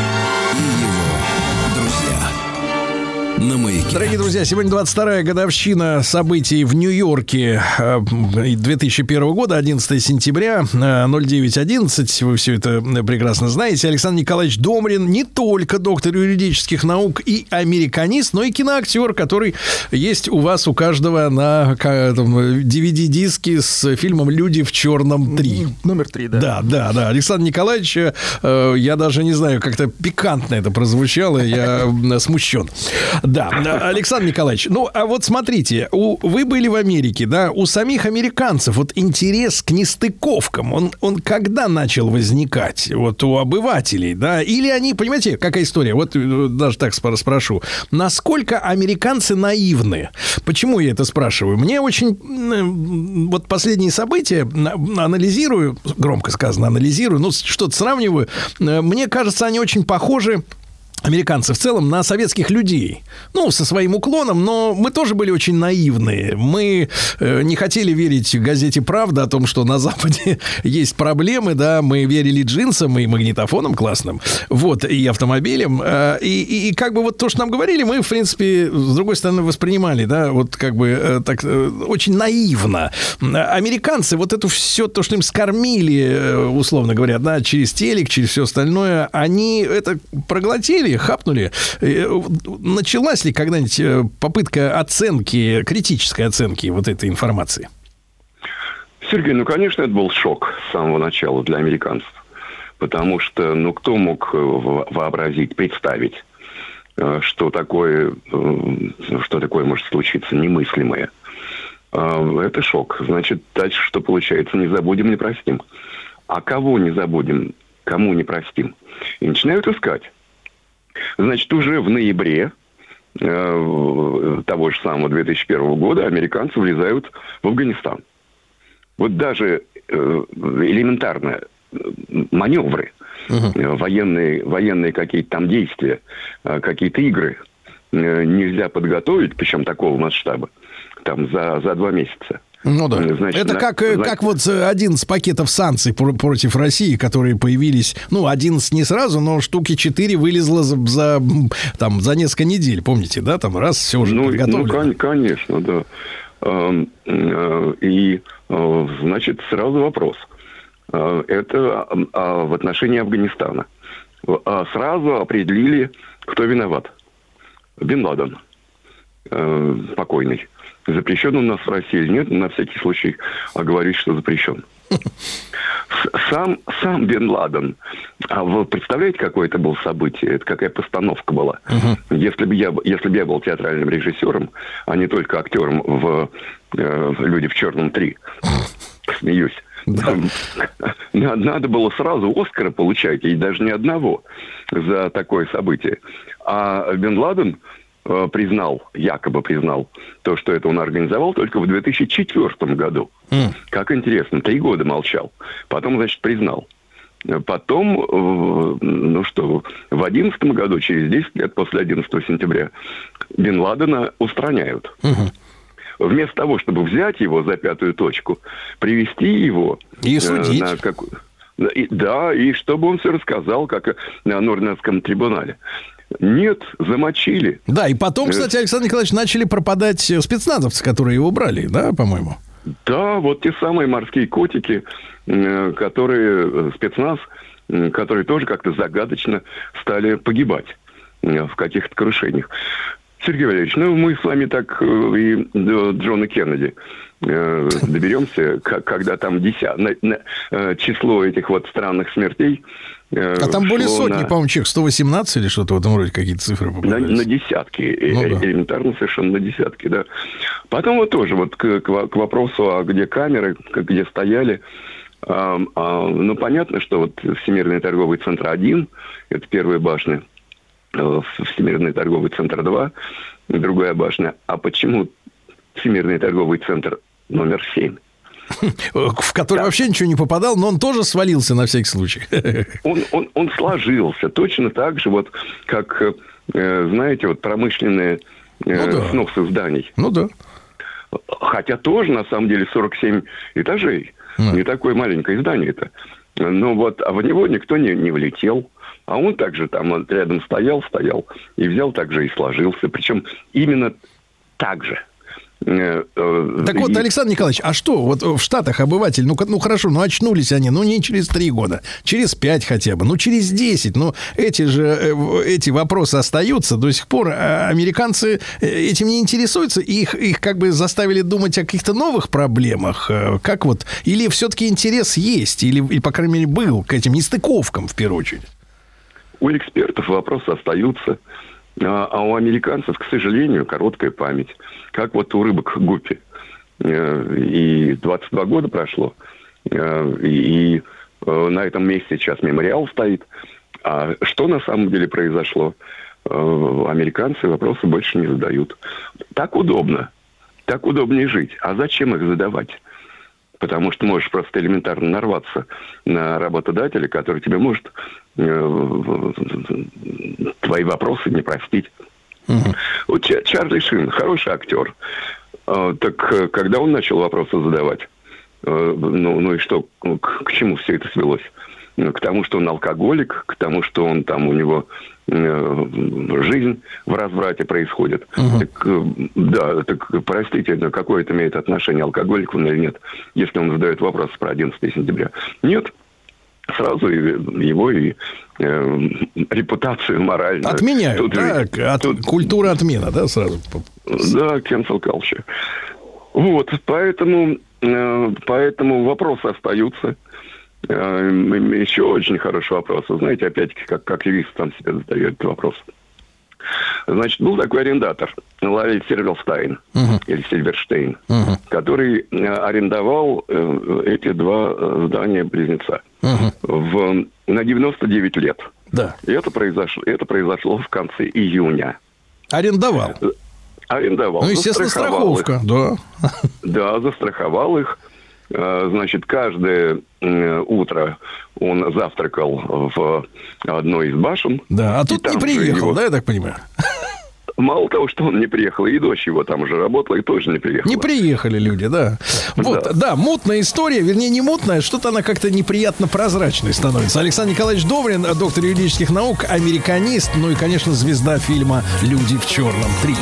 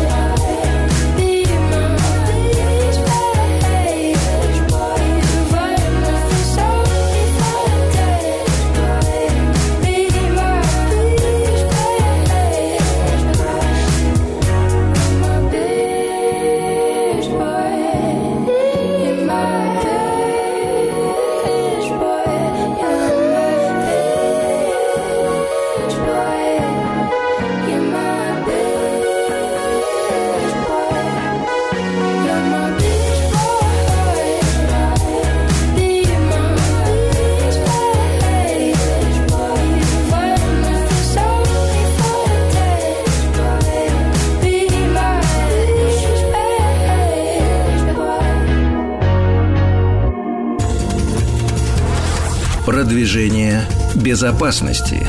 Так, На маяке. Э, Дорогие товарищи, э, друзья мои, мы э, за безопасность дорожного движения. Вы знаете, что э, в эфире периодически мы появляемся с этой рубрикой, с подарками. Сегодня будьте готовы к световозвращающему жилету. Будьте наготове.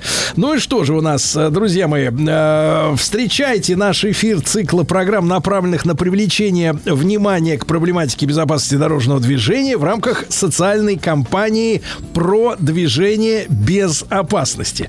Ну и сегодня мы поговорим про важных участников этого движения. Про всех нас мы поговорим о пешеходах.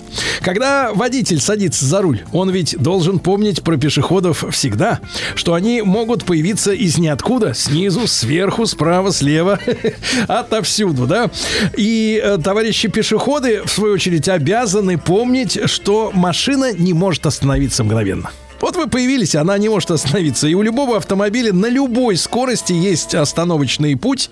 И помня об этом, можно избежать аварийных ситуаций. Мы сегодня об этом как раз и поговорим, потому что все мы пешеходы. Даже те, которые водители, они все равно становятся пешеходами.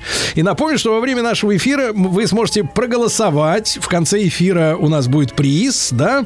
А пока что хочется узнать ваше мнение. Вы знаете телефон наш, бесплатный, товарищи, э, плюс 7 967 103 5533. Отправьте, пожалуйста, М1.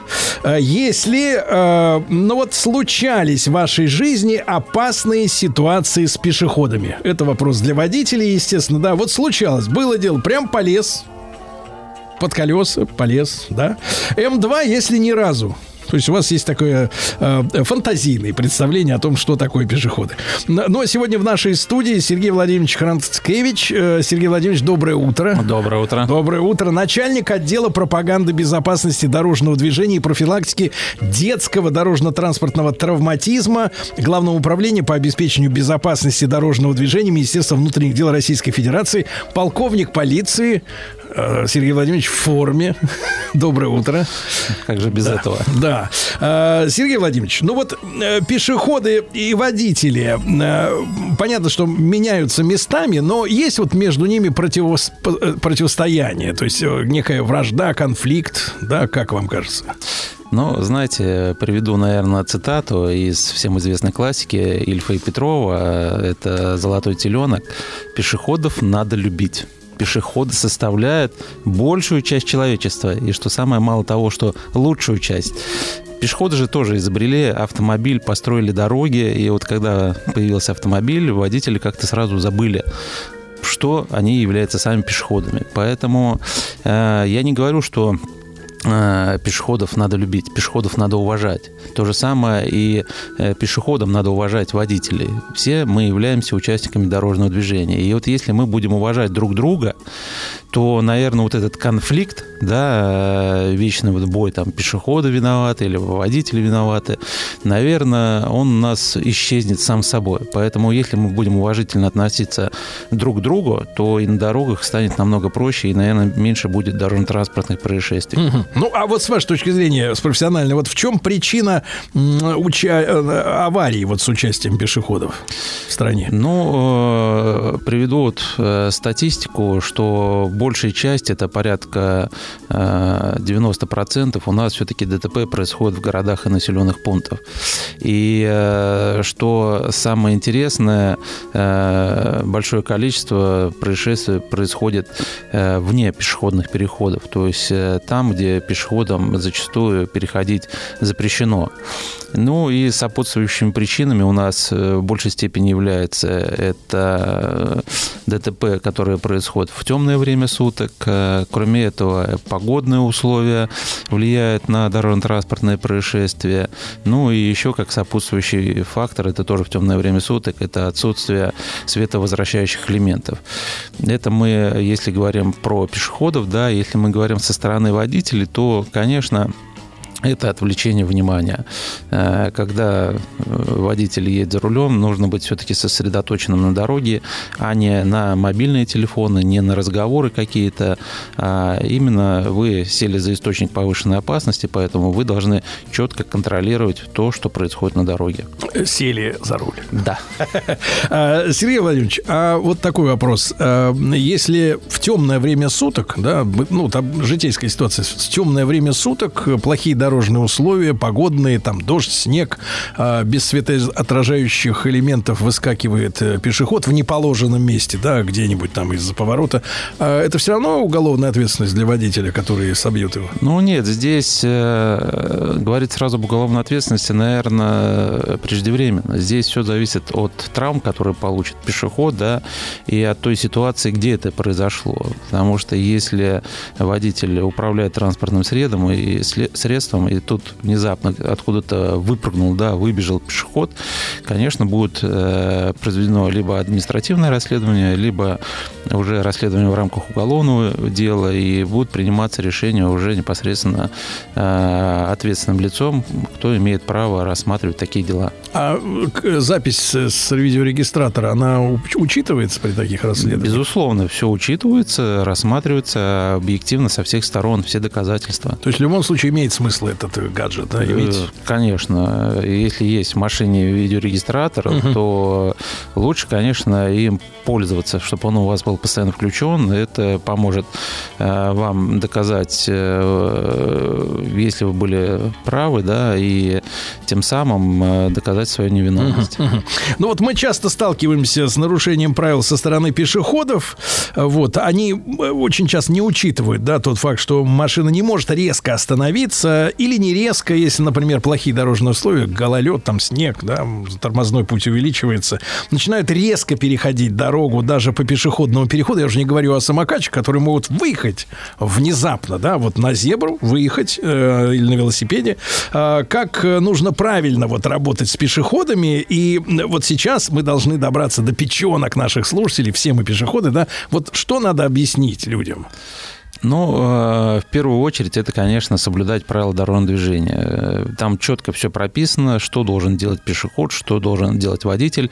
И с 1 марта у нас появилось то, что должно, должно делать лицо, которое при- передвигается на средстве индивидуальной мобильности. Там четко все Он регламентировано. должен сойти со своего... э, Безусловно, из колеса и, с этого, и да, и- велосипедист, и лицо, передвигающееся на средства индивидуальной мобильности, должен спешиться перед пешеходным переходом и переходить дорогу пешком, ведя рядом с собой данное транспортное средство. То есть стать пешеходом.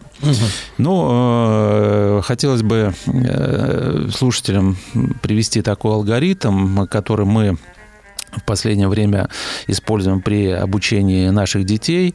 Э, Есть пять элементарных, скажем так, э, действий, которые помогут спокойно и безопасно переходить дорогу. Первое – это стой, то есть надо остановиться на тротуаре э, вблизи пешеходного перехода, то есть не на краю проезжей части, а вот именно вблизи пешеходного перехода.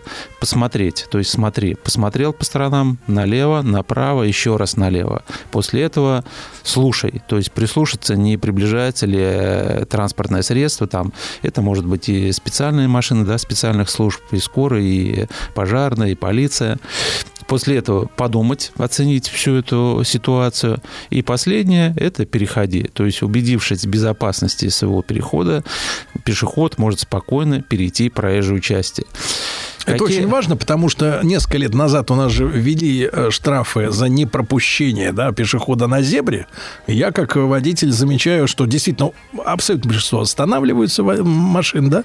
А, но а, пешеходы иногда они подходят, особенно если у них капюшон, там наушники, да, он вот как шел, так и вот через, не оглядываясь никуда, ни по сторонам, через зебру вот он пошел, потому что он прав. Вот я вас полностью поддержу. Есть, да, вот эти у нас определенные нюансы. То же самое, что вы сказали, и капюшон, да, сейчас уже э, осенний период у нас наступил, когда и дожди, э, это люди пользуются и зонтиками, и крупными шарфами, когда закрывают сами себе обзор и не убеждаются в безопасности. То же самое э, в большинстве случаев наше население использует темную одежду, одежду, и тем самым вот в это как раз межсезонье э, практически не видны на наших дорогах. Поэтому как раз и правилами дорожного движения предусмотрено и рекомендуется использовать световозвращающие элементы, потому что если человек находится без световозвращающих элементов, э, то его видно в ближнем свете фар автомобиля порядка где-то с 50 метров. То есть подумайте, что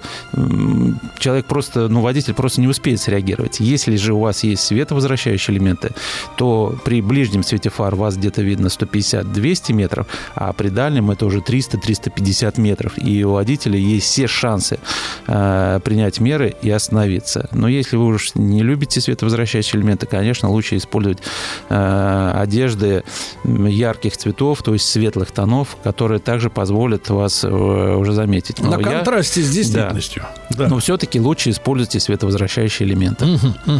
Вот э, расскажите, пожалуйста, э, про особенности остановочного пути, да, вот в чем отличие от тормозного? Ну, все мы, наверное, знаем, в школе учились, что остановочный путь – это который машина преодолевает от момента обнаружения опасности до полной его остановки. Тормозной же путь – это как раз уже на расстояние с момента Нажатия. нажатия на педаль тормоза и до полной остановки. И здесь все-таки на вот эти и остановочный путь, и тормозной э, влияет много факторов. Да, это и погодные условия, это и состояние проезжей части. Ну, на тормозной путь влияет это состояние тормозной системы. Поэтому обязательно проверяйте и наличие жидкости в тормозной системе, нет ли подтеканий. Конечно, проходите м, сами для себя даже технический осмотр транспортного средства, чтобы быть э, готовым тому, чтобы можно было применить экстренное торможение и остановиться. Но сразу же скажу, э, вот эти вот как раз познания да, тормозного э, пути позволят водителю вовремя среагировать. То есть, если вы видите, что впереди пешеходный переход, да, и до него достаточно, скажем так, небольшое расстояние, вы видите, что мокрая дорога, то желательно уже сразу снижать скорость, чтобы э, вы смогли вовремя остановиться и пропустить пешеходов через пешеходный переход. Мгм. Ну вот, к сожалению, да, в России все еще много э, дорожно-транспортных происшествий с участием детей пешеходов. Вот в чем причина? Потому что э, с ребятами же все-таки, наверное, работают там в школах, как-то объясняют. Это невнимательность водителей или несоблюдение правил детьми? Я тут уточню, что у нас есть правила дорожного движения, да, но их должны изучать те, кто сдает нормативы на водительское удостоверение. Пешеход не обязан, да, учить про ПДД. Так, проблема такая у нас. Ну, не обязан, но все-таки наши коллеги с э, госавтоинспекции и э, образовательных организациях э, есть разделы, в которых как раз детям доводятся основные положения правил дорожного движения, в том числе и по участию в качестве э, пешеходов и пассажиров и водителей. Если мы говорим про э, детей, э, да, э, за 8 месяцев текущего года у нас уже зарегистрировано более 4,5 тысяч ДТП с детьми пешеходов, в которых погибли 79 детей, и почти 4,5 тысячи получили ранения. То есть это достаточно большие цифры. И все-таки большую часть вот этих ДТП происходит из-за нарушений водителей транспортных средств. То есть водители отвлекаются, как я говорил, да, не замечают детей, пешеходов. У нас порядка 24% э, детей погибли, когда водители находились вообще в состоянии опьянения. Э, Где-то процентов 30 произошло ДТП именно на пешеходных переходах, когда водитель должен был уступить. Э, И что же касается детей, вы правильно сказали, да, там а, обучаются в школах, и то, что я привел, да, проводим определенную работу, и на протяжении уже многих-многих лет у нас идет стабильное снижение и ДТП, и погибших. И даже за 8 месяцев у нас э, снизилось э, более чем на 32% По погибших с детей по сравнению с годом. прошлым годом. Это погибших э, детей по собственной, ну как, из-за нарушений правил дорожного движения. Но э, есть и дети, которые нарушают, и в большей степени это когда они перебегают дорогу вне зоны пешеходного перехода, не соблюдают требования сигналов э, светофора. Такие случаи у нас, к сожалению, сожалению, фиксируется. Ну, водитель должен быть готов к тому, чтобы экстренно принять меры, и если он видит ребенка, конечно, остановиться. Как нам э, еще больше снизить до нуля, условно говоря, да, э, вот э, количество пострадавших? Э, вопрос в чем? Вот строить эти там подземные переходы, умные так называемые переходы, да, ограничивать скорость, там, не знаю, как в европейских городах, там, по-моему, там бывает и 30 километров в час, да, А, что делать? Ну, все, что вы сказали, безусловно, вот э, создание инфраструктуры, э, которая позволит разграничить э, пешеходные транспортные потоки, это, наверное, один из самых важных элементов. Но, к сожалению, он, наверное, очень дорогостоящий. Поэтому здесь должна быть комплексная работа, и это и по просвещению участников дорожного движения в обеспечении безопасности пешеходов, и создание определенной инфраструктуры. Конечно, необходимо и самое главное, на что надо акцентировать, это соблюдение правил дорожного движения, потому что иногда водители не понимают, когда подъезжают к пешеходному переходу, если вот многополосная дорога, водитель один остановился, а второй, не задумываясь, ну и что, встал впереди. Ну, я сейчас Объехал. проскочу, да, объеду. А в это время идет пешеход. Поэтому еще раз напомню, в правилах дорожного движения есть у нас требования. Если вы видите, что впереди, перед пешеходным переходом остановился автомобиль, то вы должны также снизить скорость, остановиться и убедиться о том, что там нет пешеходов. И после этого уже непосредственно продолжить движение. И мне кажется, так от себя добавлю, мне кажется, надо особенно внимательно подойти к нерегулируемым пешеходным переходам, где большое количество полос. Да, да, да. Вот Когда вот 4 и больше. с- Совершенно верно. 4 еще ладно, 2-2, да, но вот когда там по 6 полос, например, и один человек переходит, и так вот социальная справедливость, а все стоят его ждут, а воздух, так сказать, загрязняют газами, Ну, да, а вами, он идет. мы с вами тоже являемся пешеходами, поэтому Да, да. иногда и нас ждут. Да, и нас ждут, и мы ждем. А, Надо подсластить пилюлю. Э, Сергей Владимирович, у нас есть возможность подарить одному из наших слушателей световозвращающий жилет за правильный ответ. Ну-ка, Владислав Александрович, за работу. Ну, э, телефон студии 728-7171, код Москвы 495. Прямо сейчас звоните. И вопрос такой. Смотрите, ребята. Существует два, в общем-то, похожих знака, которые обозначают пешеходный переход. Там нарисован человечек, да, на зебре. На зебре, пикто- пиктограмма. Один э, знак квадратный с синим фоном, видели его. Другой треугольник с красной обводкой. Один треугольник, другой квадрат синенький, да. Вот в чем между ними разница? Давайте вспоминаем правила дорожного движения. Э, 728-7171. И, соответственно, человек, который правильно ответит, сразу же получит световозвращающий жилет. А Сергей Владимирович, да, вот. Давайте попробуем. Попробуем. Уже пошли Давайте. звонки. Уже Щас, идут звонки, щас. конечно. Да, Сергей Владимирович, пока идут звонки, вопрос э, такой, да. Самое, так сказать, вот действенное из последних мер, которая была принята, чтобы снизить, вот как раз вы говорите, там на 32%, да, упала, э, слава богу, смертность, да, среди детей-пешеходов. Э, Самое, что дало самое большое вот э, э, уменьшение этой цифры страшной? Ну, сразу привести, что именно дало, наверное, мы это не сможем. А Это все-таки Комплекс. комплекс мер, да. Сейчас вот то, что мы в рамках даже Да, нашей да, да. программы социальной кампании И мы помогаем. безопасности, в том числе Да. информирование населения об основных угрозах, это тоже является определенным моментом. У нас Так, на связи Михаил, 60 лет, Михаил, Москва. да, Михаил, доброе утро, здравствуйте. Доброе утро. Доброе утро. Михаил, ну чем же отличается синий знак квадратный от красного с, от треугольника с красной обводкой? С чем? Это там химическая краска. Химическая краска. Я понял. Да. Да, логично, так, ло- соверш- отлично, это Да. хороший Хорош- ответ, хороший да. ответ. Но, к сожалению, не можем выдать э, жилетку со Да. световозвращающими. Нам нужен другой ответ. Э, э, Конечно, нам нужен другой ответ, да. Давайте попробуем еще Да. разок. Геннадий у нас на Геннадий, связи. Геннадий, доброе утро, да. Алло, доброе утро. Ну, что-то правило давно, как говорится, создавал. Но, по-моему, в треугольном красненький это предупреждающий знак, а на синем фоне это зона действия знак. Так, То есть непосредственно пешеходный переход. Сергей Владимирович, правильный ответ ведь, да? Дан. Ну, в целом можно сказать, что да. В целом, да. В целом, да. Вот смотрите, значит, соответственно, синий квадратный знак, товарищи, Но указывает... си- синий, синий там еще есть э, подземный пешеходный переход. И подземный пешеходный переход, да. Вот устанавливается для пешеходов зебры, а треугольник, соответственно, что через... Ну, предупреждающий, да. Да, через 150 метров, да, Совершенно будет верно. у нас переход. Ну что, поздравляем Геннадия, дарим ему световозвращающий жилет. Товарищи пешеходы, товарищи водители, будьте осторожны. Ну и Сергей Владимирович, огромное спасибо. Спасибо. Сергей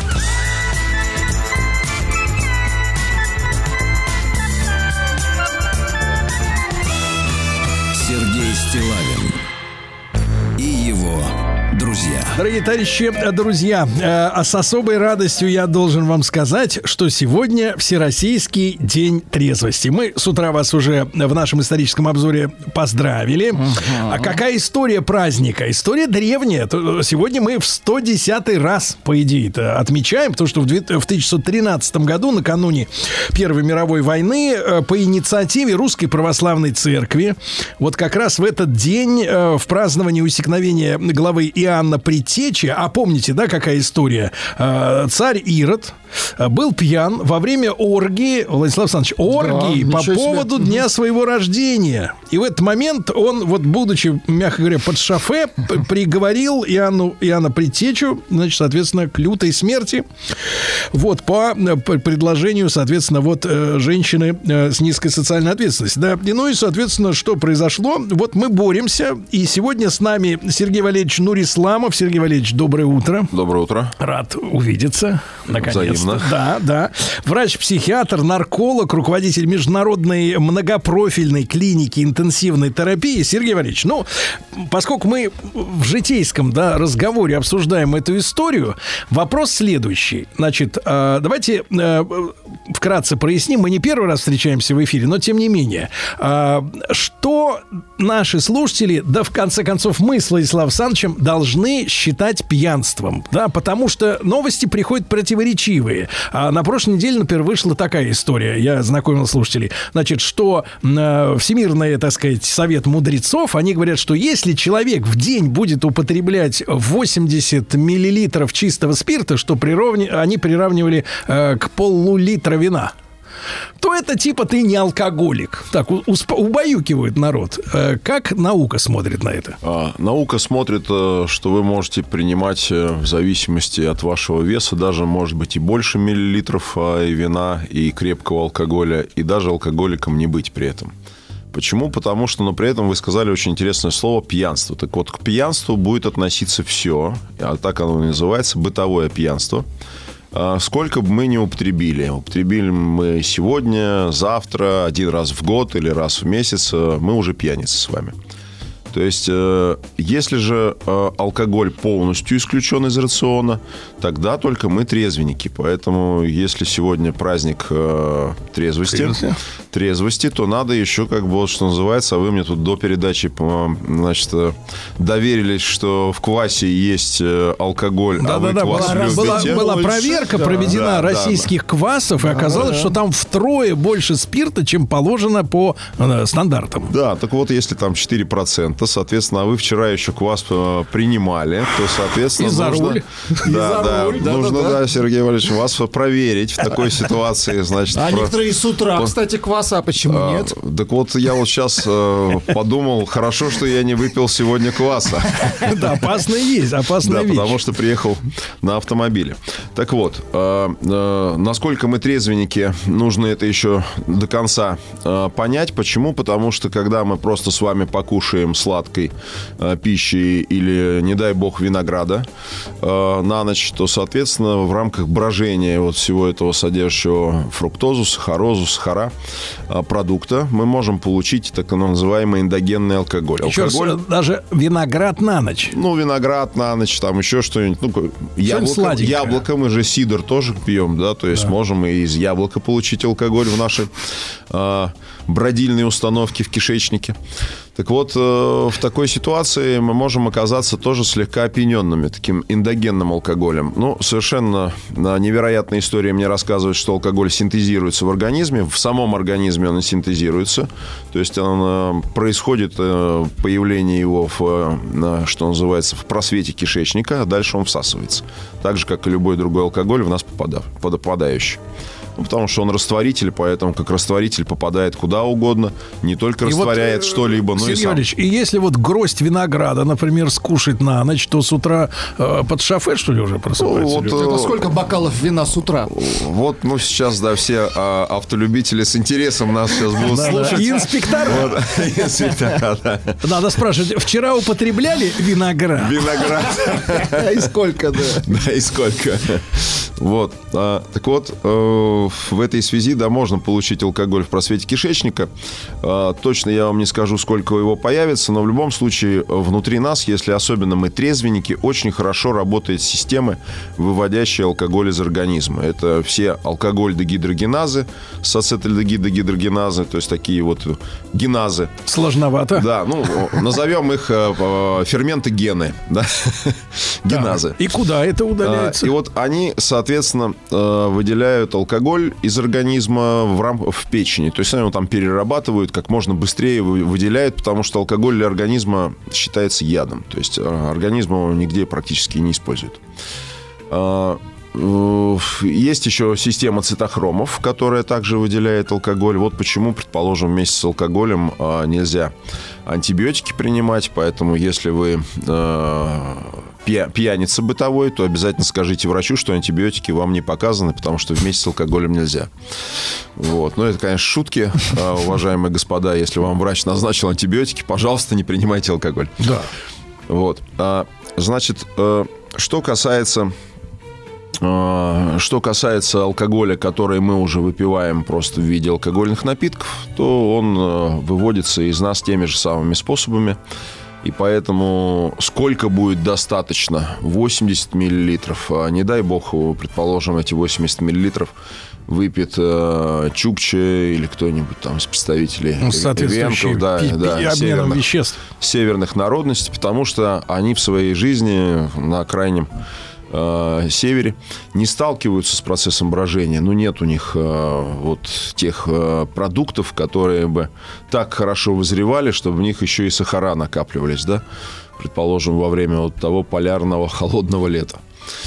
А, В соответствии с этим их организм так запрограммирован генетически, что ферментов, э, выводящих э, алкоголь, быстро. То есть цитохромы есть, но они работать будут очень медленно, э, с сильным напряжением. А вот ферментов алкоголь, всяких наших геназ, дегидрогеназ, у них нет. Так вот, в этой связи, э, даже если небольшое количество алкоголя попадает, и, э, предположим, представитель северной народности становится, оказывается в опьянении, то выводиться это будет очень медленно. И плюс ко всему нет еще механизмов реагирования у психики, поэтому лучше от такого представителя народности отодвинуть все острое и горячее, потому что в рамках агрессии может быть все что угодно.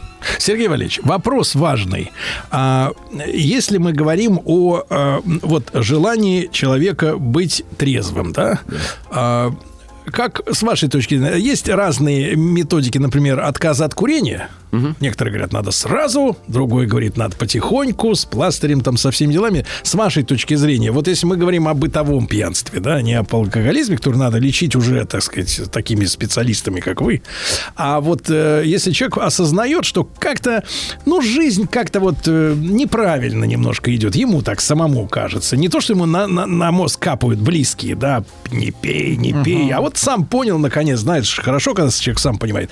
Ваше при- при- предложение с- резко это сделать, просто отказаться и все, отдать друзьям все, что ж накопилось, Отдать зарок самому себе, прежде и всего. все, и резко вот бросить, и Вот- все. Вот не дай бог, если пациент находится в таком длительном употреблении алкоголя и находится при этом на второй или третьей стадии алкоголизма. Вторая стадия, так называемое псевдозапойное пьянство, а во время третьей стадии, может, кого-то это порадует, но запои становятся истинными.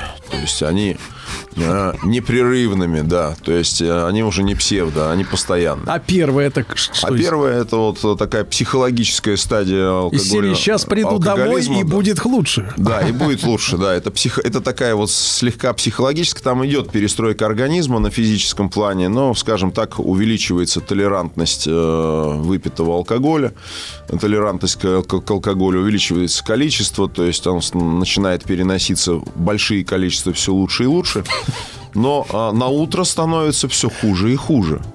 Э, а вторая стадия начинается, когда человек опохмелился с утра, вот первый раз. Вот все, с этого момента произошел звоночек, такой колокольный звон. То есть, когда ему... Нехороший э, звоночек. Да, доброходы поднесли и сказали, ну... Там, Подлечись. Да, подлечись, да. И вот с этого момента, с момента, как он согласился подлечиться, появляется вторая стадия А алкоголизма. если мы вот о первой говорим, да, то лучше всего, опять же, резко, потому что, опять А же, вот читал в- новости пару В недель первой назад. стадии бросайте как хотите. Да? Неважно. Неважно, да. Можно медленно, можно быстро, можно э, заместить чем-нибудь э, Квасом. любовью. Кефиром. Любовью. Любовью. Об, об этом мы, кстати, отдельно поговорим. Чисто с психологической да, точки зрения. Потому что ведь у, у людей высвобождается свободное время. Да. Много. Это тоже вопрос, да, это тоже важный вопрос. Просто читал новости о том, что э, вот специалист, э, ну, по крайней мере, там же документы в новости не приложены, что там за специалист. Ну, говорит, что, мол, ни в коем случае нельзя резко. То есть вот это вот как бы может вызвать и химический, и психический, так сказать, вред для организма. Ну, если появляется э, вот в такой ситуации психологически на первой стадии, что называется алкоголизм, когда это слегка уже не бытовое пьянство или не слегка, а, вот в этой связи, если появляется психологический дискомфорт, ну, антидепрессанты, какие-нибудь транквилизаторы, легкие успокоительные в помощь, даже валерьяна. Экстракт, То есть пересесть экстракт с, с валерьяна. бутылки на таблетки? С- да, с бут- Травяные. Да, травяные, да. Травяные Ну, просто можно чаи как бы погонять. Чаи? Чаи, Можно да, с пус- с, наваристые пустых, да. Нет, не, не, чи- не чефиры. Не чефиры в эфире, А а хорошие вот а чаи. чефи- чаи. да. Вот. есть сидит такой и давится, да, вот с чайником литровым. Не, не берет. Ну, То есть ему надо затормозить свою психику. Почему вот нужны вот вы перечисленные вами? Дело в том, что если все-таки психологически сформировалась э, идея, а почему бы вот сегодня не... Ну, привычка. А что должно Привычка, помешать? да. Да, почему бы не разгрузиться, не снять. Многие мне говорят, вот я снимаю стресс э, Ага. после работы. Устал. А, Начинаете да. проверять, а что-то он не напряжен, да, А, а- особенно. а я говорю, а у меня всегда стресс до работы. То есть вот надо на работу ехать, вот он стресс. А после работы какой стресс, ребята? Дорогие друзья. Сергей Валерьевич Нурисламов, врач-психиатр с нами. Сегодня Всероссийский день трезвости. Сергей Стилавин и его друзья. Дорогие товарищи, 110 лет назад отметили в Российской тогда еще империи первый Всероссийский же день трезвости. Сегодня мы об этой э, истории, об этой проблеме, об этой ситуации говорим. Сергей Валерьевич Нурисламов, врач-психиатр, нарколог, руководитель международной многопрофильной клиники интенсивной терапии. Сергей Валерьевич, так вот, э, э, значит, переходим э, к высвободившемуся времени, да, про чай вы уже сказали. А, С вашей точки зрения, вот, э, э, вот вы видите, наблюдаете людей. А Если говорить о, ну, не, не заманухах, но, в принципе, вот что в жизни человека меняется, как вы наблюдаете, да, который, ну, подбухивал слегка. Знаете, как вот заходишь в 9 вечера, например, в магазин э, в Москве, смотришь, даже одинокая какая-то девочка стоит, у нее, значит, средство гигиены, на утро йогуртик стоит и 0,375 маленький Ба- бананчик бутылечек, да, и пошла ро- родимая домой э, в одинокую холодную кровать. Э, Что происходит в жизни человека, который действительно вот э, с этим, с этим делом завязал, да, в чем его жизнь меняется реально? А, Значит, ну, если э, вот у этой девушки ничего не меняется, и она не завязывает, то единственное, что будет меняться, это литраж бутылечка в ее пакетике. А, то есть, соответственно, он будет увеличиваться. И сначала это 0,33, потом 0,5, потом полтора, потом 2 или 3 по полтора. Вот и такое тоже бывает. Ну и э, небольшой как бы мерзавчик э, водочки э, Чтобы зря не тратить. да, усилить на, на- эффект. на- на утро, да. То есть и вот, и вот такое тоже бывает. И вот в этой связи, конечно же, нужно уже как бы ввести на лечение в нашу клинику, предположим. Вот. Но что, про- что происходит на самом деле? На самом деле э, бытовое пьянство – это когда мы не опережаем даже круг. Есть такой симптом опережения круга. Нет, не замыкая круг, Да, а опережая. опережаем, да. То есть э, это, не- это даже не шире круг. Вот. Вот. А когда мы... э, Нам все равно, какой круг, широкий, узкий, но мы его опережаем. То есть, предположим, такие ребята... э, Помню, вот мы как-то собирались Новый год праздновать у нас на работе, и были у меня приглашенные из э, представителя такой спортивной направленности, еще один был представитель э, нашей наркологической направленности. И вот э, еще до Нового года было часа за четыре, как они уже как бы развязались. Ну-ка, разогревались. Разогревались, да. Но часа через два мы их уже отправили домой. Поэтому, в принципе, э, в принципе, встретили Новый год неплохо. Но вот это вот опережение, когда еще даже ни- никто и не помышлял, да. Они уже- Да. Уже отдыхали, они уже отдыхали. По Владивостоку. И пока мы еще не помышляли праздновать Новый год, их пришлось уже как бы о них заботиться и их отправлять по домам. Значит, вот это и есть симптомы опережения круга. Это как раз э, формирование такой первой стадии алкоголизма, хотя у ребят уже была и, по-моему, э, махровая вторая. Вот. э, В запои они, скорее всего, тоже впадали, в том числе после Нового года. Так вот, э, что говорится во время этой первой стадии алкоголизма? Вот здесь психологически можно чем угодно спастись. И на чаек заменить, и на спорт, как мы с вами обсудили, подсесть. Женщину любить начать. Да, женщину начать любить, э, если для женщин, э, для тех, кто сейчас вот у вас стоит Семью с пакетиком 0,33. завести. Семью, да, детей, э, может быть, мужчину. Вот. Вот. В такой как-то последовательности Как получилось. хорошо сексистски сидим, да? Да, вот, э, соответственно, э, по-моему, non-fiction. Non-сексистски. Оздоровительно сидим. Вот, оздоровительно, да. А, то есть, соответственно, а, господа, вот, напоминая про чай, вы мне сказали, что 110 лет назад появился, э, появился праздник на Руси а, трезвости. А вот еще, может быть, чуть раньше появилось как раз общество чаепитников, О. которое в Подольске под Москвой, так что называется в Подоле, да, а, в- выздоравливал алкоголиков. Чаем. А, Чаем, да. А каким? Причем э, травяными, любыми. Но самая интересная идея была в том, что это был практически прообраз вот тех э, групп анонимных алкоголиков или 12-шаговых методов лечения, которые существуют сейчас. Первым делом признать, да, у меня проблемы. Практически. То есть, и причем как это происходило? То есть, это общество, и представители этого общества собирали алкоголиков с улицы, там, где они могли замерзнуть под заборами. А, Кстати, примерно в то время еще и вытрезвители стали появляться. Мы с вами это как-то обсуждали. Так вот, э, когда собирали алкоголиков, они с улиц под заборов, привозили к себе, э, отмывали их в банке, в, в- в банке, в баньке. Э, Видите, до слова банька. Просто отмывали. Зачем? Да. Деньги счет любят, Просто понимаешь? мыли Да, их так. Да.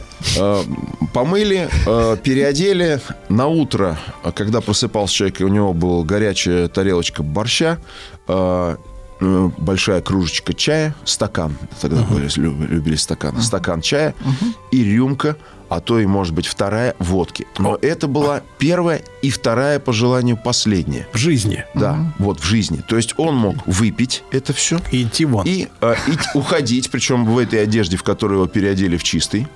А, Либо все-таки оставаться в этом обществе и помогать То есть прямо же... перед ним ставили, и вот он должен был в этот момент Да, отказаться. В этот момент выбрать, да. Либо он вот так хорошо плотненько кушает, э, дальше э, банькой вместе с чаем спасается вот в этом обществе чаепитников травками. Либо без борща. Да. Вот почему, девочки, очень важно уметь варить борщ. А то сейчас женщины, знаешь, говорят, я в тебе в поварнице не нанималась. Мать тебе будет варить твои борщи. Э, Вот как. Кстати, можно борщ и мужчины сварить. Не-не, Причем проблем нет. всё Главное, получается мясцо из купить топора. нормальное, да. Вот, э, вынимаешь, что называется, топором, топор из, из- там по сусекам поскребя, да.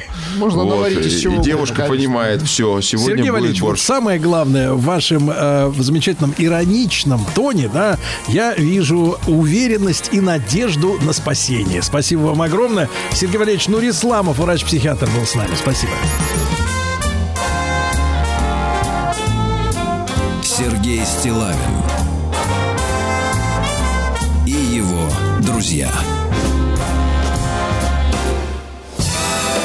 На маяке. Histoire improbable d'une fantaisie Proche de l'équateur, à un point précis Latitude 500, longitude 36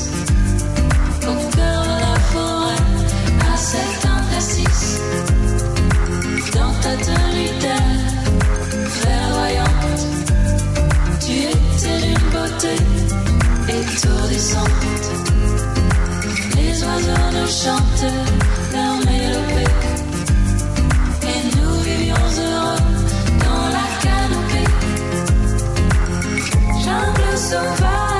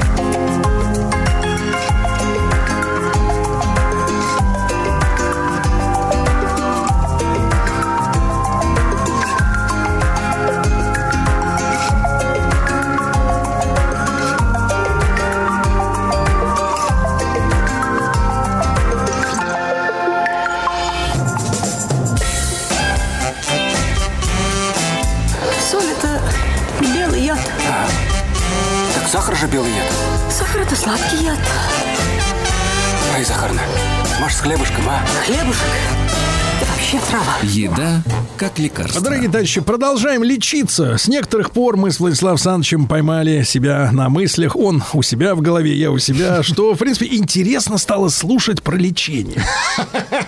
Про то, что полезно и что не И очень. вроде так как-то вот, вроде как так вот не тревожит ничего с утра, а слушайте, уже интересно, странно, да?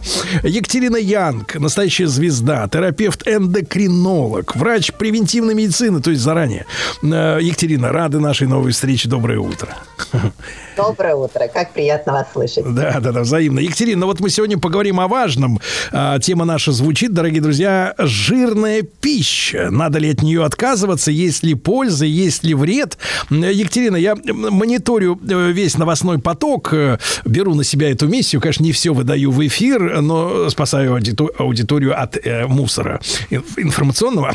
Но, тем не менее, довелось прочесть, да, на прошлой, по-моему, неделе на- или на позапрошлой, что, например, э, вот взрослый мужчина э, обязан потреблять около 40% калорий э, от углеводов. То есть энергию получать от углеводов. Э, Вот. А В то время как для женщины сладкое – это, наоборот, очень большой вред. То есть в этом смысле мы очень сильно отличаемся. И про жир тоже доводилось читать, что вот э, именно сам по себе жир, если он не комбинируется с углеводами, очень полезная такая штуковина для организма, да? Э, Екатерин, как вы вот эти две, из, два этих известия прокомментируете? Ну и потом мы про жир, э, в жир углубимся, да. Хорошо, хорошо. Но вообще 40% очень даже удивительно мне слышать, очень здравая цифра, потому что а, раньше, раньше говорили о 55 и 60% углеводов от суточного рациона как норма. Притом не углубляя, что углеводы углеводам рознь бывает. Простые углеводы, то есть это 1-2 до 10 молекул глюкозы в цепочке такой э, или других моносахаров. И бывают сложные углеводы, ну, самый типичный представитель это ну, тот же крахмал. Вот. И э, усваивать организму простые углеводы легко, сложные эм, углеводы не так просто, гораздо медленнее этот процесс происходит. И в связи с этим что делают углеводы? Углеводы, они повышают нам сахар крови. И дальше, конечно, от организма человека очень зависит, в каком он состоянии, как быстро он возьмет буквально с помощью инсулина, гормона поджелудочной железы, эту глюкозу за руку, проведет ее внутрь клетки и там запустит важный биохимический процесс образования энергии. Э, Валюта у нас энергетическая называется АТФ, аденозин-трифосфорная кислота. За счет нее мы существуем, в общем-то говоря, дышим, двигаемся, сердце работает и так далее, и так далее.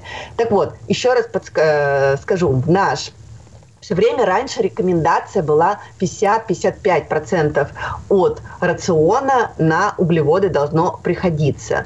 Вот. И люди злоупотребляли, злоупотребляли простыми углеводами, и из-за этого формировалось состояние, которое называется инсулинорезистентность. Я уже упомянула, чтобы глюкоза оказалась внутри клетки и превратилась в энергию, нам необходим инсулин. Он вырабатывается поджелудочной железой.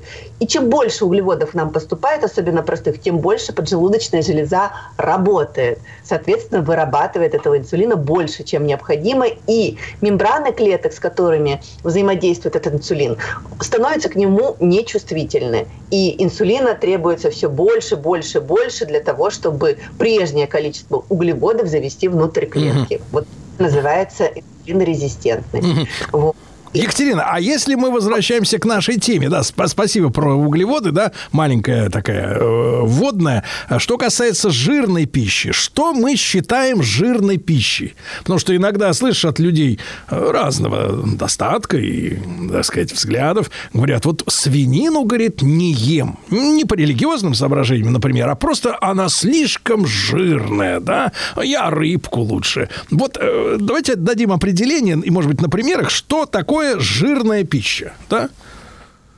Жирная, ну, жир, э, жиру рознь. Если говорить о видах жира, он бывает растительного происхождения, и чаще всего, легче всего определить то, что, скорее всего, этот жир будет жидкий.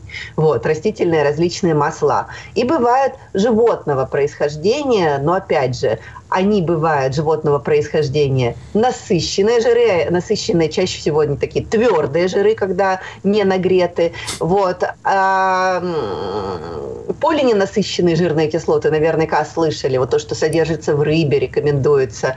А, это всякие омега-3, а, полиненасыщенные жирные кислоты, которые обладают профилактическим воздействием на организм, защищает от воспаления, оксидативного стресса. Это также могут быть животного происхождения жиры. Так что а, в целом классификация вот такая. В любой пище животного происхождения содержатся жиры. Э, Екатерина, если мы говорим о, вот, об углеводах, то процентов 40, да, надо, чтобы э, в рационе, по крайней мере, мужчины, а, они присутствовали. Что касается жира, сколько его надо употреблять в день, э, если учитывать, например, масло для заправки салата, или вот, как вы говорите, в кусковом виде, так сказать, мясо в замороженном м, с жирком. Вот сколько его процентов должно быть у нас каждый день? Вот знаете, вот здесь уже проценты я бы э, дифференцировала в зависимости от индивидуальных особенностей человека, но и ориентировалась скорее даже не на процент, а на такое соотношение от одного грамма на килограмм веса человека. Вот, вот, вот такой ориентир не менее, потому что если будет менее, то могут быть а, определенные метаболические нарушения в организме, потому что жир ну, того же животного происхождения, тот же холестерин, который демонизирует, по Мгм. факту является идеальным строительным материалом для производства а, тех же половых гормонов того же тестостерона или же гормона стресса, кортизола, который, если в адекватном количестве, на самом деле помогает нам выжить, справляться с Мгм. той нагрузкой, которая ежедневно мы сталкиваемся. Екатерина, а если брать вот в расчет вашу цифру, 1 грамм жира на 1 килограмм веса, например, наш звукорежиссер Владислав Саныч весит 85. О, 85 грамм жира ему нужно. А Как это количество получить, с вашей точки зрения, самым здоровым способом вот в день? Самый здоровый жир какой? он? Заправить салат оливковым маслом или вот свининки потрескать, шашлычка? Но вот, вот здесь бы я как раз остановилась на потенциальных провоспалительных свойствах э, растительных жиров. А, Как я сказала, есть так называемые полиненасыщенные жирные кислоты. Вы наверняка слышали, что есть омега-3 и есть их полезные свойства, а есть омега-6. И вот принципе, у них свойства, если рассматривать нейтрально, э, есть и полезные свойства для организма, потому что во время воспаления э, у нас организм справляется с теми же бактериями, вирусами за счет того, что производятся свободные радикалы и справляется с ними. Но если этого количества жиров омега-6 становится слишком много, то воспаление начинает преобладать в организме и уже начинает а, бороться не только против каких-то патологических агентов, но и против наших собственных мембран клеток. Везде, где э, содержится мембраны, они начинают э, свои свойства терять и за счет э, вот этого оксидативного стресса и провоспалительных свойств омега-6. Поэтому важен баланс.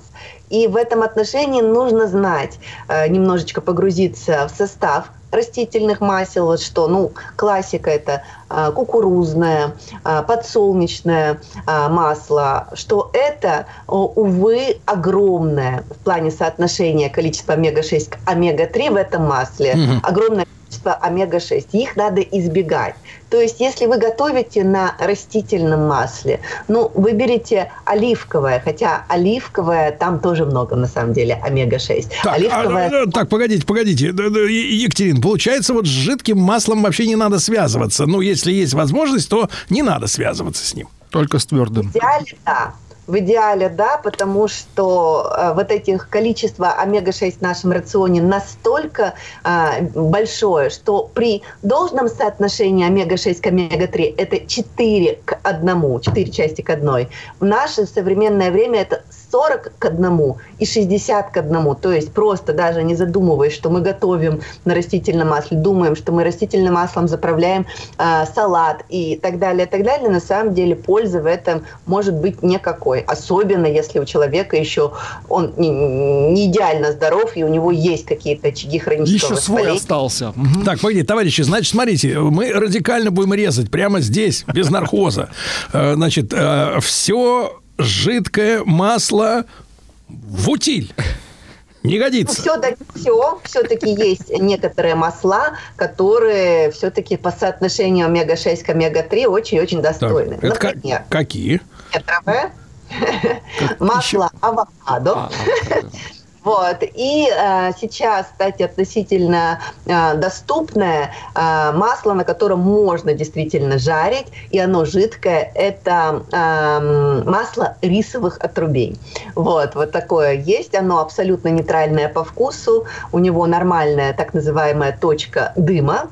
Могу, если это интересно, рассказать. Екатерина, а вот вопрос такой, смотрите, э, рисовые отруби это прекрасно. Но э, вот а, масло авокадо, это, извините меня, для миллиардеров? Сколько может как? вот по сравнению с бутылочкой... Как э, его добыть? Его, а, оливка, а, оливки, оливковое масло э, экстра девственное, экстра virgin, да, стоить вот такое вот авокадское масло? Ну, в принципе, так как я ориентируюсь в ценах, оно наравне с оливковым стоит, поэтому... А у него есть э, какой-то вкус, потому что зачем мы добавляем масло в салат? Так-то можно потрескать и с солью просто. Хотя вы скажете, что соль это тоже вред, и поэтому лучше вообще не есть вообще ничего. Э, вот, но а чтобы салат был заправлен, да, мы хотим какого-то аромата. У нас люди очень любят нерафинированное подсолнечное да, да, масло, да. особенно, ну, как можно представить себе винегрет, без нерафинированного... семушки. Семочка, да, жженой. Вот. А, а ну хотя бы, хотя бы оливковое, да, потому что она ароматная. Вот это авокадное, оно как-то пахнет? Оно очень ароматное, mm. обладает такой ореховой интересной доткой, действительно вкусное масло. Ну, вку, в, обсуждать вкус это, конечно, очень индивидуально, но никакого uh-huh. если э, рисовых отрубей, оно действительно как рафинированное подсолнечное абсолютно без э, вкуса, вот, э, то есть вот именно для жарки, если уж прям совсем без корочки не обойтись, можно его использовать. А именно для а, салатов масло авокадо а, очень-очень хорошо будет. Все, ищем, ищем масло авокадо, да, хорошо. Э, Екатерина, ну тогда к животным жирам перейдем. Вот э, если мы отказываемся от жидких масел, вот этих растительных, потому что там, э, еще раз напомню, преобладает омега-6 над омега-3 безбожно. И все вредит нам, вредит организму. А то если о животных, да, вот идеальный, э, вот опять же, Владислав Александрович, ему нужно в сутки 85, иначе мальчика потеряем. 85 граммов жира в сутки. Откуда взять, Екатерина, так, чтобы э, мальчик здоровел Из только? какого животного? Да, откуда берем? На всякий случай, чтобы наши слушатели, э, особенно у кого есть избыточный вес, не получили индульгенцию на, э, как говорится, переедание, имеется в виду вес мышечной массы. Есть такие исследования. А сколько вот, сколько вот в таком Владике мышечной массы? Нет, я сам отвечу, у меня ее практически нет. Масса – это вес тела минус э, вес э, жира организма. И вот из расчета на все-таки на тощую массу. То есть без масла. Жаль. Ай-яй-яй. Без масла. Так, ну хорошо, ну хорошо, ну хотя бы 30 грамм жира, хорошо, Но где если его я взять? только собираюсь Да, да, мы намерены. мышечную массу наращивать. Это хорошо.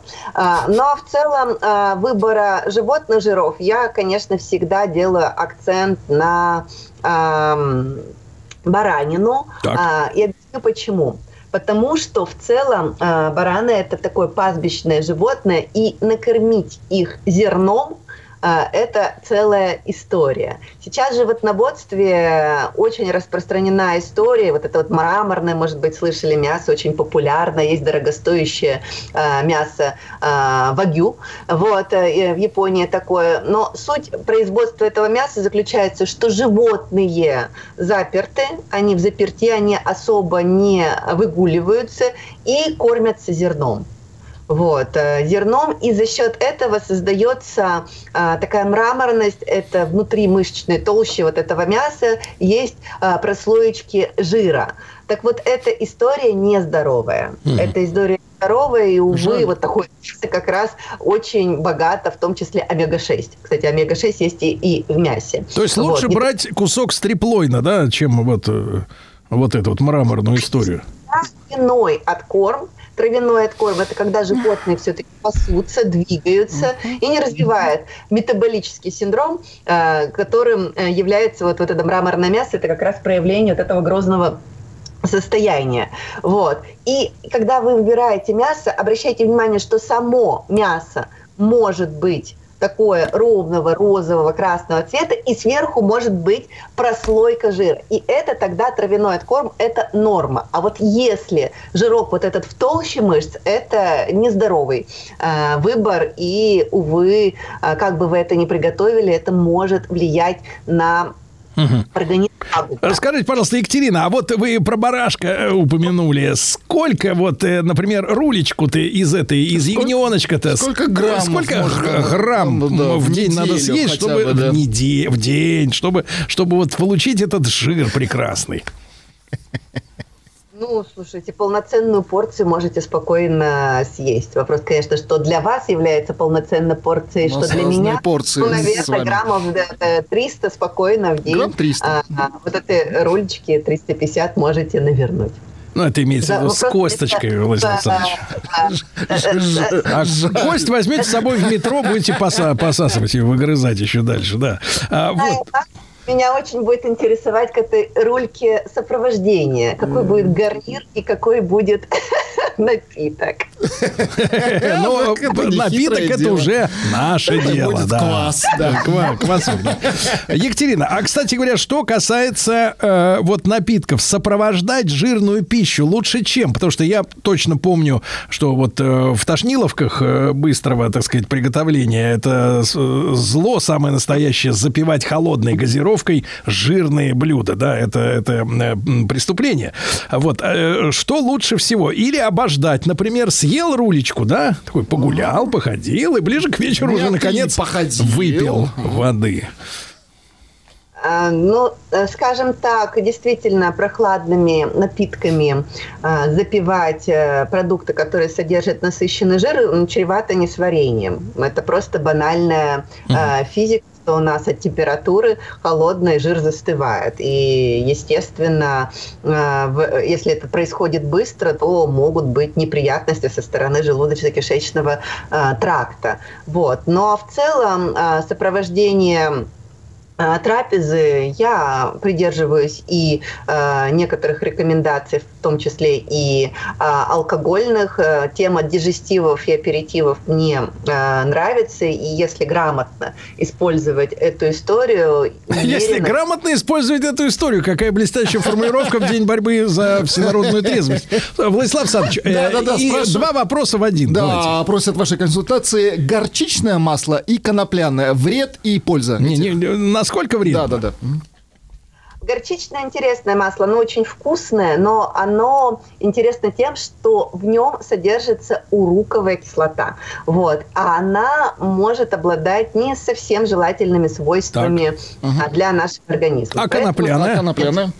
А конопляное, если оно свежее, если оно... Проблема всех растительных масел, они очень быстро окисляются и теряют свои свойства. Ну вот видите, становятся- дорогие друзья, ну давайте, вам же сказали, авокадская. Ну что вы лезете? Ну, э, Екатерина Янка, терапевт, эндокринолог, врач превентивной медицины. Спасибо огромное, как всегда.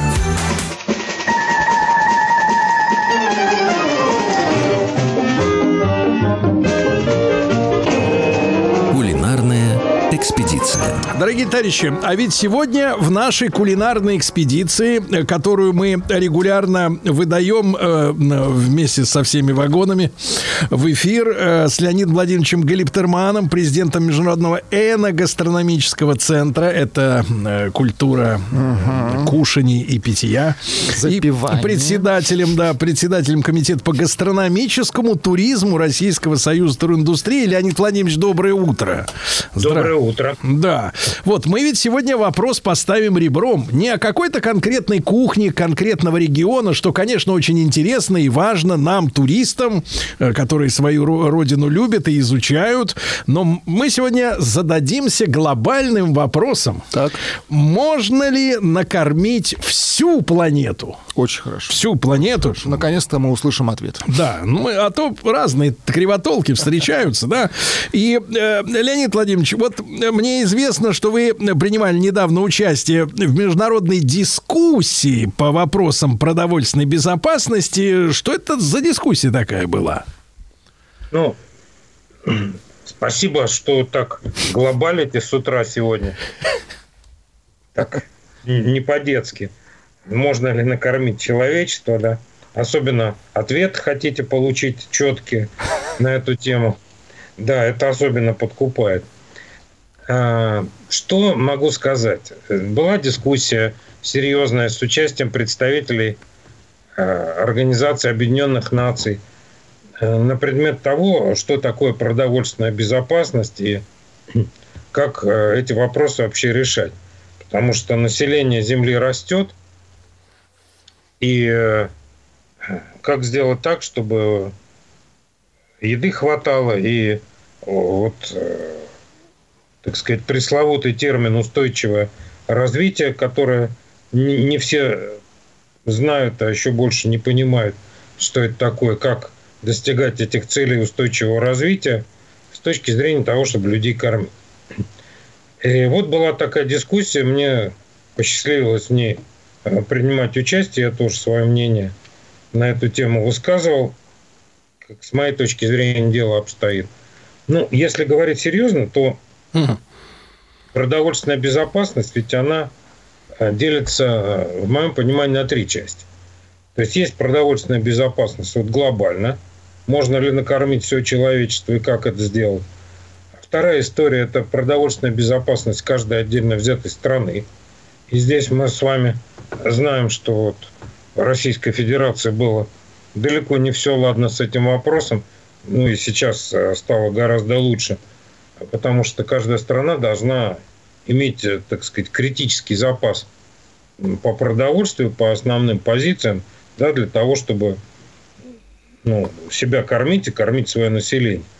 Ну и в третье, это продовольственная безопасность семьи, когда ты сам, собственно говоря, должен обеспечить свою семью питанием. Но, опять же, мы с вами не говорим о том, чтобы накормить, это было бы слишком просто. Ведь вопрос, чем накормить, да, и насколько э, это должно быть... э, Ведь смотрите, в Африке одна из основных проблем – это ожирение. При том, что еды не хватает. Да вы что? Ожирение? Конечно. Но это же ожирение от чего, да? Это же болезнь. А, Да, и когда человек потребляет несбалансированную еду, абсолютно несбалансированную, ну, условно, одни там быстрые углеводы, то, естественно, его разносит. Не потому, что там еды хватает или не хватает. Э, Ведь дело в том, что если рассматривать еду как, э, только как биохимический процесс, то окажется, что для организма вообще безразлично, нравится нам то или иное блюдо или нет. Нам что нужно для нормального функционирования? Нашему телу что нужно? Нужно получить воду, безусловно, и примерно 50 различных веществ, которые снабжают организм энергией. Но прежде всего это жиры, углеводы, которые дают нам энергию. Дальше строительный материал для нашего тела – это белки и отчасти жиры, минеральные соли, витамин, кле- клетчатка. Все, привет. Это так называемые питательные вещества или нутриенты. И для того, чтобы человек себя нормально чувствовал, должен быть оптимальный рацион у каждого человека, который включает в себя их соотношение, этих веществ 50 различных, которые варьируются от возраста, там, пола, активности, как эндокринные железы у человека работают, какой у него размер тела, в конце концов, ну и, безусловно, какая окружающая среда. Ты в пустыне живешь там или на севере. Вот, вот, собственно, если мы рассматриваем это как биохимический процесс. Поэтому тут все несколько сложнее, чем кажется. Понимаю, понимаю, да. Леонид Владимирович, ну а вы вот на какой позиции-то стоите? Э, Земля-то может прокормить человечество? Потому что в последнее время все слышу чаще, так сказать, с запада такой ветер дует, э, что, мол, типа, многовато вас, товарищи человечки, надо бы вам ужаться как-то. Вот э, земля-матушка уже не сдюжит. А, ну, это на самом деле теория мальтузианства. Я еще в институте учился очень давно. Она давно была уже на эту тему, что людей, так сказать, слишком много, чтобы Земля кормила. А, ну, безусловно, в какой-то момент мы с этим столкнемся. И не случайно там исследования в космосе проводятся, как себя растения ведут в космосе. Не случайно там мы смотрим э, в небо на другие планеты, понимая, что рано или поздно придется, так сказать, там, переселяться, потому что Земля будет перенаселена, и ну, просто действительно на всех не хватит. Рано или поздно не хватит, конечно, и к этому, э, безусловно, люди готовятся и э, думают об этом. И в том числе там есть в структуре ООН организация продовольственная, которая на эту тему думает и работает. Но пока, пока, я думаю, что мы можем с этим справляться, особенно если мы будем грамотно привлекать науку э, к этому вопросу, которая должна помогать э, решать. Да, да. И, вот конечно, мы должны... Ну, еще есть э, очень важный момент, да. Еды не хватает. Давайте посмотрим, как мы к еде относимся. Вот мы сами, да, вот на- до тех пор, пока человек не научится бережно к еде относиться, с уважением. Ну, там мы пошли в семье в магазин. Да. Да, я не позвонил жене, она не позвонила дочери, и мы купили там три, три буханки хлеба. И потом не знаем, что с этим хлебом делать. Это совершенно обычная э, рабочая история. Смотрите, сколько еды выбрасывается просто. Не потому, что ее не хватает, а потому, что она выбрасывается. Мы не научились рационально еще к еде относиться. Я уж не говорю наше отношение к воде. Как мы теряем воду. А ведь э, вода – это основной источник для человека. Без воды наш вид, как человеческий, он не живет. Если мы потеряем 10-15 литров воды в день, ну, или вообще, в принципе, 10-15 литров, то эта доза для человека смертельна. Все, привет. Да, да. Леонид Владимирович, но я знаю, что вы сегодня с нами ведь не один, да? А, Сегодня с нами еще Юрий Цатурович Мартиросян, руководитель группы аэропонных технологий выращивания растений и кандидат биологических наук и ведущий научный сотрудник. И тогда Юрий Цатуровичу первый вопрос от обывателей. А, доброе утро. И что ж такое аэропонные технологии? Да, вот такая вещь. А, Доброе утро, коллеги. Доброе утро, Сергей Валерьевич. Доброе утро, Леонид Владимирович. Спасибо за приглашение участвовать в вашей дискуссии. Что такое аэропонные технологии? Это способ выращивания растений в искусственных климатических условиях. Для выращивания растений нет необходимости наличия почвы. Да? Достаточно некой поверхность и э, энергия в виде э, искусственных источников света и минеральные элементы. То есть растение закрепляется на поверхности или семена и э, вращается с помощью э, насосов. Да?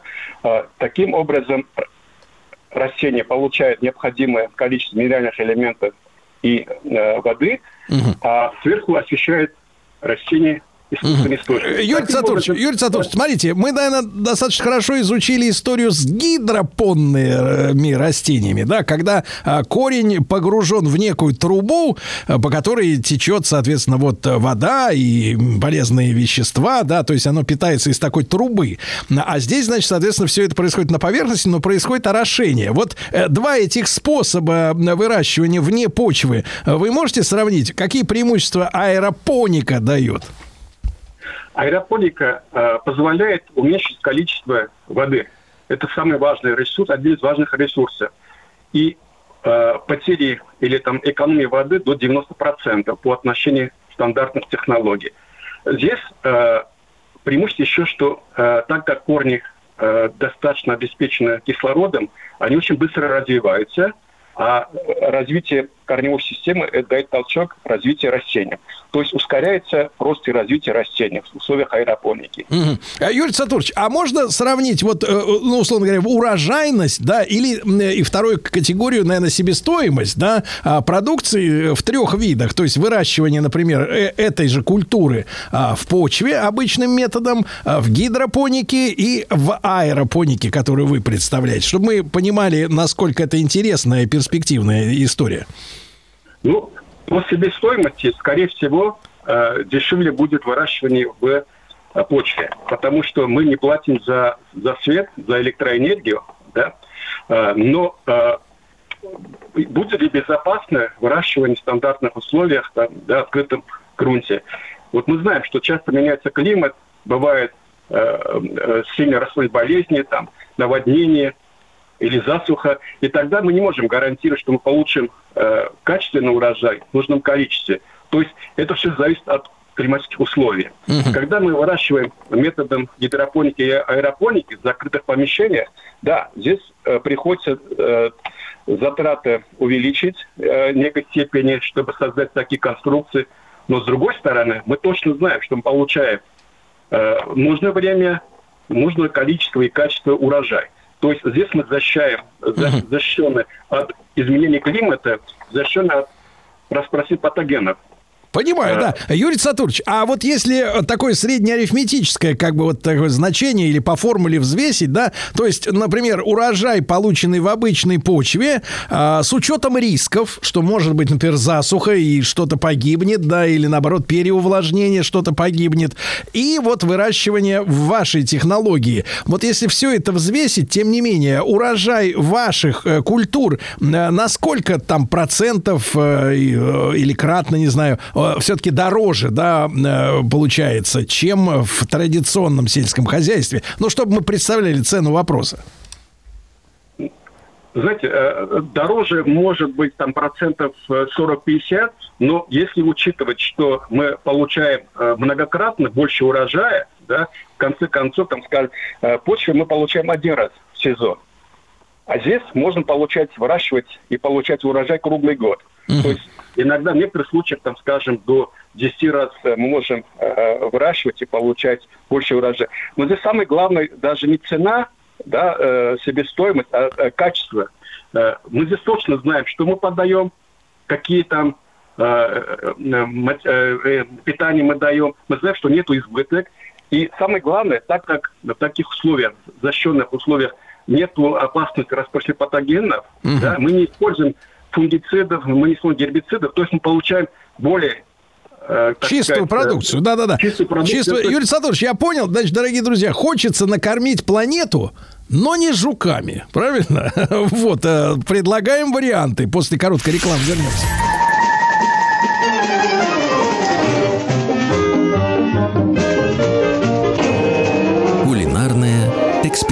Дорогие товарищи, итак, из нашей сегодняшней программы вы узнали, что гидропоника это вчерашний день, да. Есть уже другие системы. И вот в подтверждение этого наш разговор а, с Юрием Сатурчем Мартиросяном, руководителем группы аэропонных технологий выращивания растений. Ну и, конечно, и Леонид Владимирович Глиптерман с нами, да. А Леонид Владимирович, насколько вы лично уповаете, как представитель, э, так сказать, э, гастрономической, эногастрономической индустрии, на вот эту технологию, о которой мы сейчас с господином Мартиросяном поговорили?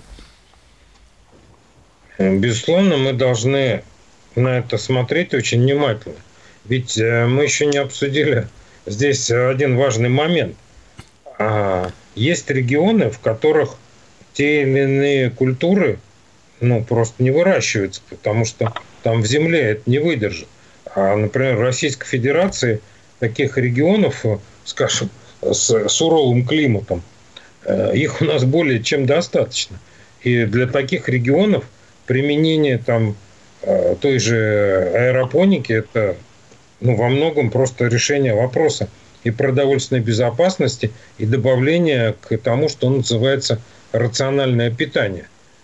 Поэтому я-то всеми руками за такие внедрения новых технологий, потому что они позволяют качественно разнообразить э, стол и в конечном итоге.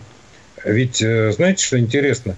Вот эта ФАО, это продовольственная организация ООН, она прямо на днях опубликовала доклад, так. в котором описывается, как сельское хозяйство и туризм могут взаимодействовать и развиваться.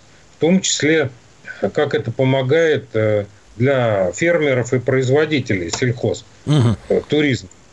То есть, вот, например, те люди, которые будут заниматься аэропоникой, небольшие производители, которые будут иметь вот эти аэропонные фермы, это же замечательная совершенно история, в том числе и для туризма, и с точки зрения еды, и с точки зрения посмотреть.